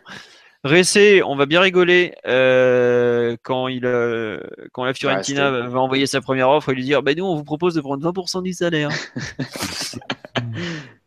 voilà, il y a qui Bah, ce sont des. Italiens. hein. Ce sont des Italiens. Enfin, Ah non, mais- les Italiens et les Espagnols. euh, Ah, ils n'envoient pas de la grosse offre. Non, mais d'où l'intérêt de bien cibler les, les recrues quand tu les prends, hein, parce que, enfin, c'est ce qu'on disait tout à l'heure sur Yuri, mais après tu te les retrouves sur le, sous le bras, forcément tu as doublé, triplé leur salaire. Mais il, il faut te demander est-ce que ce sont des, des joueurs qui sont susceptibles de partir à Everton l'année suivante? Ouais, c'est ça. Voilà. Est-ce que ce sont des joueurs qui sont, voilà, c'est ça, exactement. Des- les paris que tu prends ou des- et dont t'es pas sûr, faut que tu dises, est-ce que c'est un joueur que je pourrais reprendre, revendre en première ligue l'année prochaine? C'est Si ça. c'est bon, à ce moment-là, là, tu peux tenter le pari. Mais sinon, si c'est des joueurs que, dont tu dis, alors là, ça va finir par un prêt euh, à Osasuna avec prise en charge de 15% du salaire par le club. Enfin, ouais, c'est bien compliqué. quoi. Non, mais c'est vrai qu'on nous demande est-ce que Kryo Krikoviak peut encore avoir sa chance au club? Ben, euh, Oui, parce que s'il trouve pas rien, on va forcément le garder. Mais là, quand je lis, ouais, il compte sur la préparation pour gagner sa place. Le mec, il a eu un an pour gagner sa place. Il a fini petit à petit euh, hors du groupe à tous les niveaux. Boycotter même Enfin, lors des taureaux, alors. Voilà, revoyez la première mi-temps de PSG Nancy. Verratti voulait même plus faire une passe, par exemple. Euh, au bout d'un moment, euh, il y, a des- situations, je comprends pas pourquoi le mec il s'acharne. Euh, pour moi, s'il peut avoir une chance, c'est voilà quatrième défenseur central où il va jouer des miettes, sachant qu'il a la Coupe du Monde à aller chercher en fin de saison. ça va être fort compliqué pour lui, par exemple. Mais bon, on nous dit qu'on a du mépris pour nos voisins qui payent en pesetas et en lire. C'est possible, effectivement. Euh, non, et on nous demande aussi est-ce que Emery songe vraiment à ne pas prendre Ben Arfa pour le stage aux États-Unis? Je pense que certains, euh, je ne serais pas surpris que Ressé ou Ben Arfa soient pas dans le stage, par exemple. Ça se murmure un peu, Ben Arfa. Enfin, ça- Voilà, et Ben Arfa, on sait très bien que c'est un peu plus que Emery le problème aussi. Quand, quand tu fais n'importe quoi devant le, le grand, le grand patron, en général, ça te retombe dessus un jour ou l'autre. Voilà, donc La euh, possibilité d'ailleurs de faire un loft et de, de séparer, je sais pas, les joueurs euh, Ressé, Krikoviak, Ben Arfa du groupe et des Bah, part, un peu comme Lille. Mais euh, après, effectivement, ça, ça voudrait dire que tu les brades à la fin, mais bon, je pense qu'on n'a pas trop, c'est pas trop d'illusions non plus. hein. Enfin, si ça veut dire quand même que tu brades un Ressé qui était censé être. ta- Enfin, non, mais tes deux, tes deux recrues stars, euh, Ressé et Ben Arfa, tu les, tu, les, tu les fous dans un loft un an après leur arrivée. Enfin, Max, j'aimerais bien que tu me cites un club qui est aujourd'hui capable de mettre 20 millions d'euros sur Ressé. hein, Non, mais même, même, euh, même 10-12 attends, déjà. non, mais même un. Le vendre, quoi. Le mec, il... son highlight de l'année, c'est un clip. Enfin, je sais pas si vous vous rendez compte. Non, mais Guedes, il a clairement plus montré, et pourtant, c'est pas, c'est pas un foudre de guerre, il a clairement plus montré en 6 mois que Ressé les, les 6 premiers. Donc c'est... Euh, pour parler de Guedes, d'ailleurs, faudra voir ce que la situation. Je serais pas surpris qu'il soit prêté. C'est un peu. Même avec le prêt de Iconé, tu penses Bah, euh, faudra voir combien de joueurs on prend en attaque, mais je suis pas sûr qu'il ait beaucoup Mais de. s'il y en a deux, euh, À voir aussi l'intégration euh, de Moussa Diaby, parce que il est capable, comme Guedes, c'est un milieu offensif capable de jouer des deux côtés, plusieurs systèmes. À voir. Peut-être de un peu moins offensif. Et l'avenir de Lucas aussi. Mais après, Lucas, c'est pareil. euh, La Roma qui le veut. Quand ils vont envoyer une offre à 10 millions d'euros plus euh, option d'achat sur 30 Ah, générations. mais là, connaît, ils ont récupéré, ils ont récupéré 100 millions, là, ils vont pas déconner, là. Non, non, non, on va pas payer en, sur, sur 5 ans euh, avec prêt d'op- avec option d'achat obligatoire, machin chouette, non. 30 millions, oui ou non? Bah, euh, ok, euh, Ah, non. Max. En mode, On va, on va t'envoyer négocier avec Vadim et Monchi parce que ça a l'air vachement plus simple quand tu le dis que quand il faut le faire. hein. mais non, mais tu fais en mode les bronzés, c'est tout.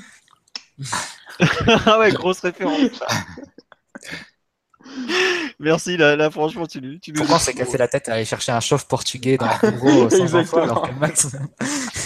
Il y a d'un côté euh, Antero Henrique, 27 ans, et Je suis en Porto, train, euh, je suis en train de faire un breakdown. Expert en NBA la nuit, euh, qui devient euh, conseiller euh, football le jour. Non, mais voilà. quoi. Ah oui, tiens, on nous demande si on va envoyer Robaille dans un autre club. Non, je, bah, si c'est fini. Enfin, j'espère qu'on va pas lui pourrir son prêt en Belgique pour une histoire de, de Fabinho. Déjà, je trouvais ça un peu bizarre, mais bon. Je sais pas. J'avoue que j'espère qu'on va pas arriver à ces extrémités-là. Bref, pour conclure, l'effectif risque encore de beaucoup, beaucoup, beaucoup bouger. Est-ce qu'on Puisque peut je- je... des mouvements dès cette semaine, tu penses? Avant Ah le bah, stage le but, États-Unis. Le but, c'était justement d'avoir des joueurs pour le stage aux États-Unis. hein. Là, ça, je vois pas qu'ils vont pouvoir faire signer en 4 jours, hein, 5 jours. Parce qu'on part Ouais. euh, samedi matin. Jean-Brian, euh, Mbappé est attendu mercredi. hein. non, mais voilà, les, les, les guignols des. Twitter, c'est bon. quoi. Sinon, je désactive. Alors que bon, on leur demande juste de se pendre, hein, pas de désactiver, quoi, comme ça. Ah, on Mais nous demande, tiens, Matuidi. c'est- pas, non, mais c'est pas un guignol, juste, il avait le welcome. Ouais, ouais, ok. D'accord, euh, c'est gentil, Max. On, on dit qu'il y a Omar qui nous dit Jean-Brian. est mort de peur face à toi.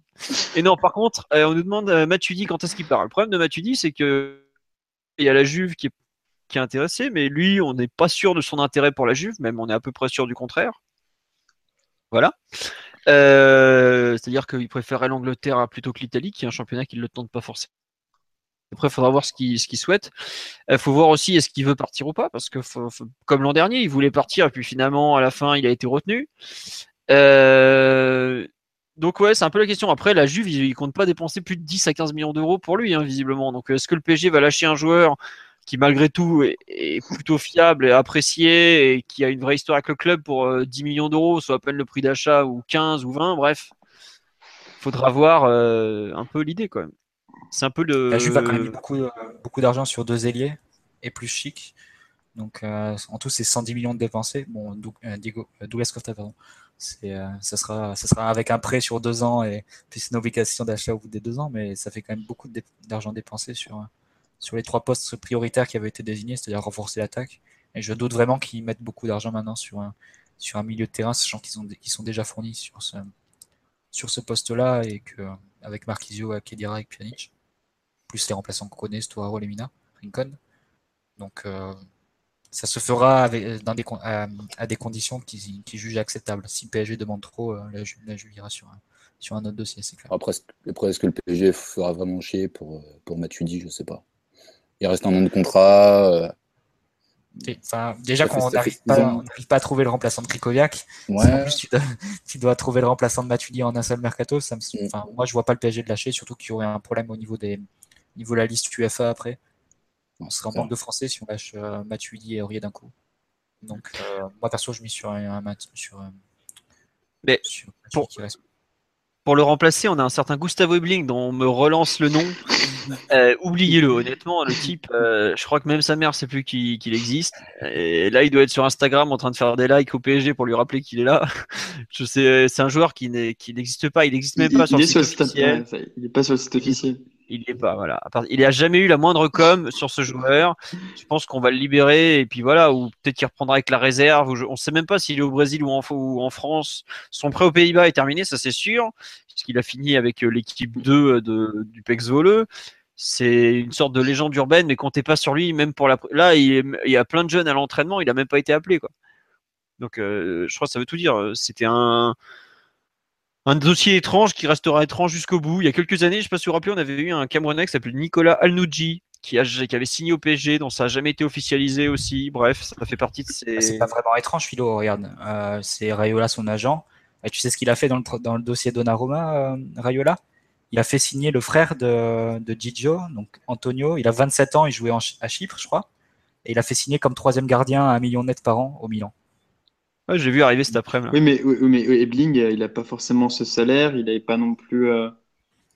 Enfin, non, mais ce que je veux dire, c'est que Rayola, il est capable de te, de oui. te des joueurs euh, en contrepartie euh, en fonction des négociations euh, que tu as avec lui. Donc, Bien sûr, mais c'est un moment où ça sortait un peu de nulle part. Je pense et que ça on n'avait pas forcément. Avec, dans les dossiers Ibra, peut-être. Ou... Non, ouais, ouais il est 2014, je crois. 2015. 2015, ah, 2015 ça fait deux ans qu'il a signé trop longtemps. Ouais, ça. On n'avait pas forcément de, de, dossier avec Rayola en 2015. Si, bah si c'était l'été où il y avait Ibra qui a mis le coup de pression avec le Milan AC. Tu vas me dire que c'est Gustavo Ebling qui nous a permis de conserver. Non, ah. tu sais que euh, Mino, euh, il te fait passer ah, des trucs, euh, pff, ça rentre par la fenêtre et tout ça, voilà quoi. Il, enfin, il tu pas sais un million près, mais lui, il ne lâche voilà. pas quand même. Hein. On nous dit oui, euh, on a bien vendu Augustin. Effectivement, on a vendu. Euh, bah, c'était un des, c'est le deuxième départ du mercato officialisé après celui de Sabali. Effectivement, 13 millions d'euros plus 2 millions d'euros de bonus pour Augustin, c'est quand même plutôt bien vendu. On lui souhaite euh, de réussir en Allemagne, même si après on reprochera au PSG de l'avoir mal vendu globalement. Je... Qui, qui s'en sortent, puis voilà, ça sera très bien. Il fallait qu'il parte du PSG dans tous les cas, donc euh, voilà. Le PSG a fait une belle vente, lui va pouvoir lancer sa carrière, et puis bah, tout le monde est content comme ça. Quoi. Sur ce, on va peut-être arrêter ce podcast puisqu'on est pratiquement une heure et demie d'émission. On vous remercie pour votre fidélité. Vous étiez encore près de 600 ce soir à nous écouter. Euh. Adrien veut faire un point sur le mercato des féminines par contre. Je sais pas ça, si bouge, ça bouge, ça bouge, C'est la dinguerie. C'est plus que, plus que les meufs, plus que les mecs en tout cas. Ouais. Euh, pareil, euh, bah non, le hand, hand directeur sportif. Ouais, est... il y a surtout l'entraîneur qui est visiblement qui est parti à l'hôpital pour un problème cardiaque. Tout à fait, tout à fait, tout à fait. Voilà. Et la, et la du... Ce qui, ce qui, serait quand même énorme pour l'histoire du directeur sportif du, du PSG Handball, c'est que c'est le mec vient de Porto, quoi, comme, comme Enrique. Écoute, euh, on, va, on va importer tout le club. Ouais, c'est ça, non, mais ce serait marrant, pour le coup. Euh, on nous dit que vous, les gens sont déprimés après notre podcast, mais il faut pas. Mais c'est juste qu'aujourd'hui, on n'a pas forcément beaucoup de raisons de se réjouir, mais ça va dans un sens, dans un autre, et puis voilà, tout simplement. La mercato, elle est folle. Le mercato, elle est folle, comme on dit. Sur ce, bonne soirée à tous. Merci pour votre fidélité. Je, pour ceux qui veulent écouter en replay, il sera en ligne dans la soirée. Et à bientôt. Peut-être lundi prochain, peut-être plus tard, selon ce qui se passe. On verra bien. Dans tous les cas, dans 15 jours, il y en aura forcément, puisqu'on aura eu un premier match amical. Donc, au pire, on sera pas bien loin de vous. Vous inquiétez pas. Allez, bonne soirée à tous. Au revoir tout le monde. Ciao. Ciao. Planning for your next trip? Elevate your travel style with Quince. Quince has all the jet setting essentials you'll want for your next getaway, like European linen, premium luggage options, buttery soft Italian leather bags, and so much more. And it's all priced at 50 to 80% less than similar brands. Plus, Quince only works with factories that use safe and ethical manufacturing practices. Pack your bags with high-quality essentials you'll be wearing for vacations to come with Quince. Go to quince.com slash trip for free shipping and 365-day returns.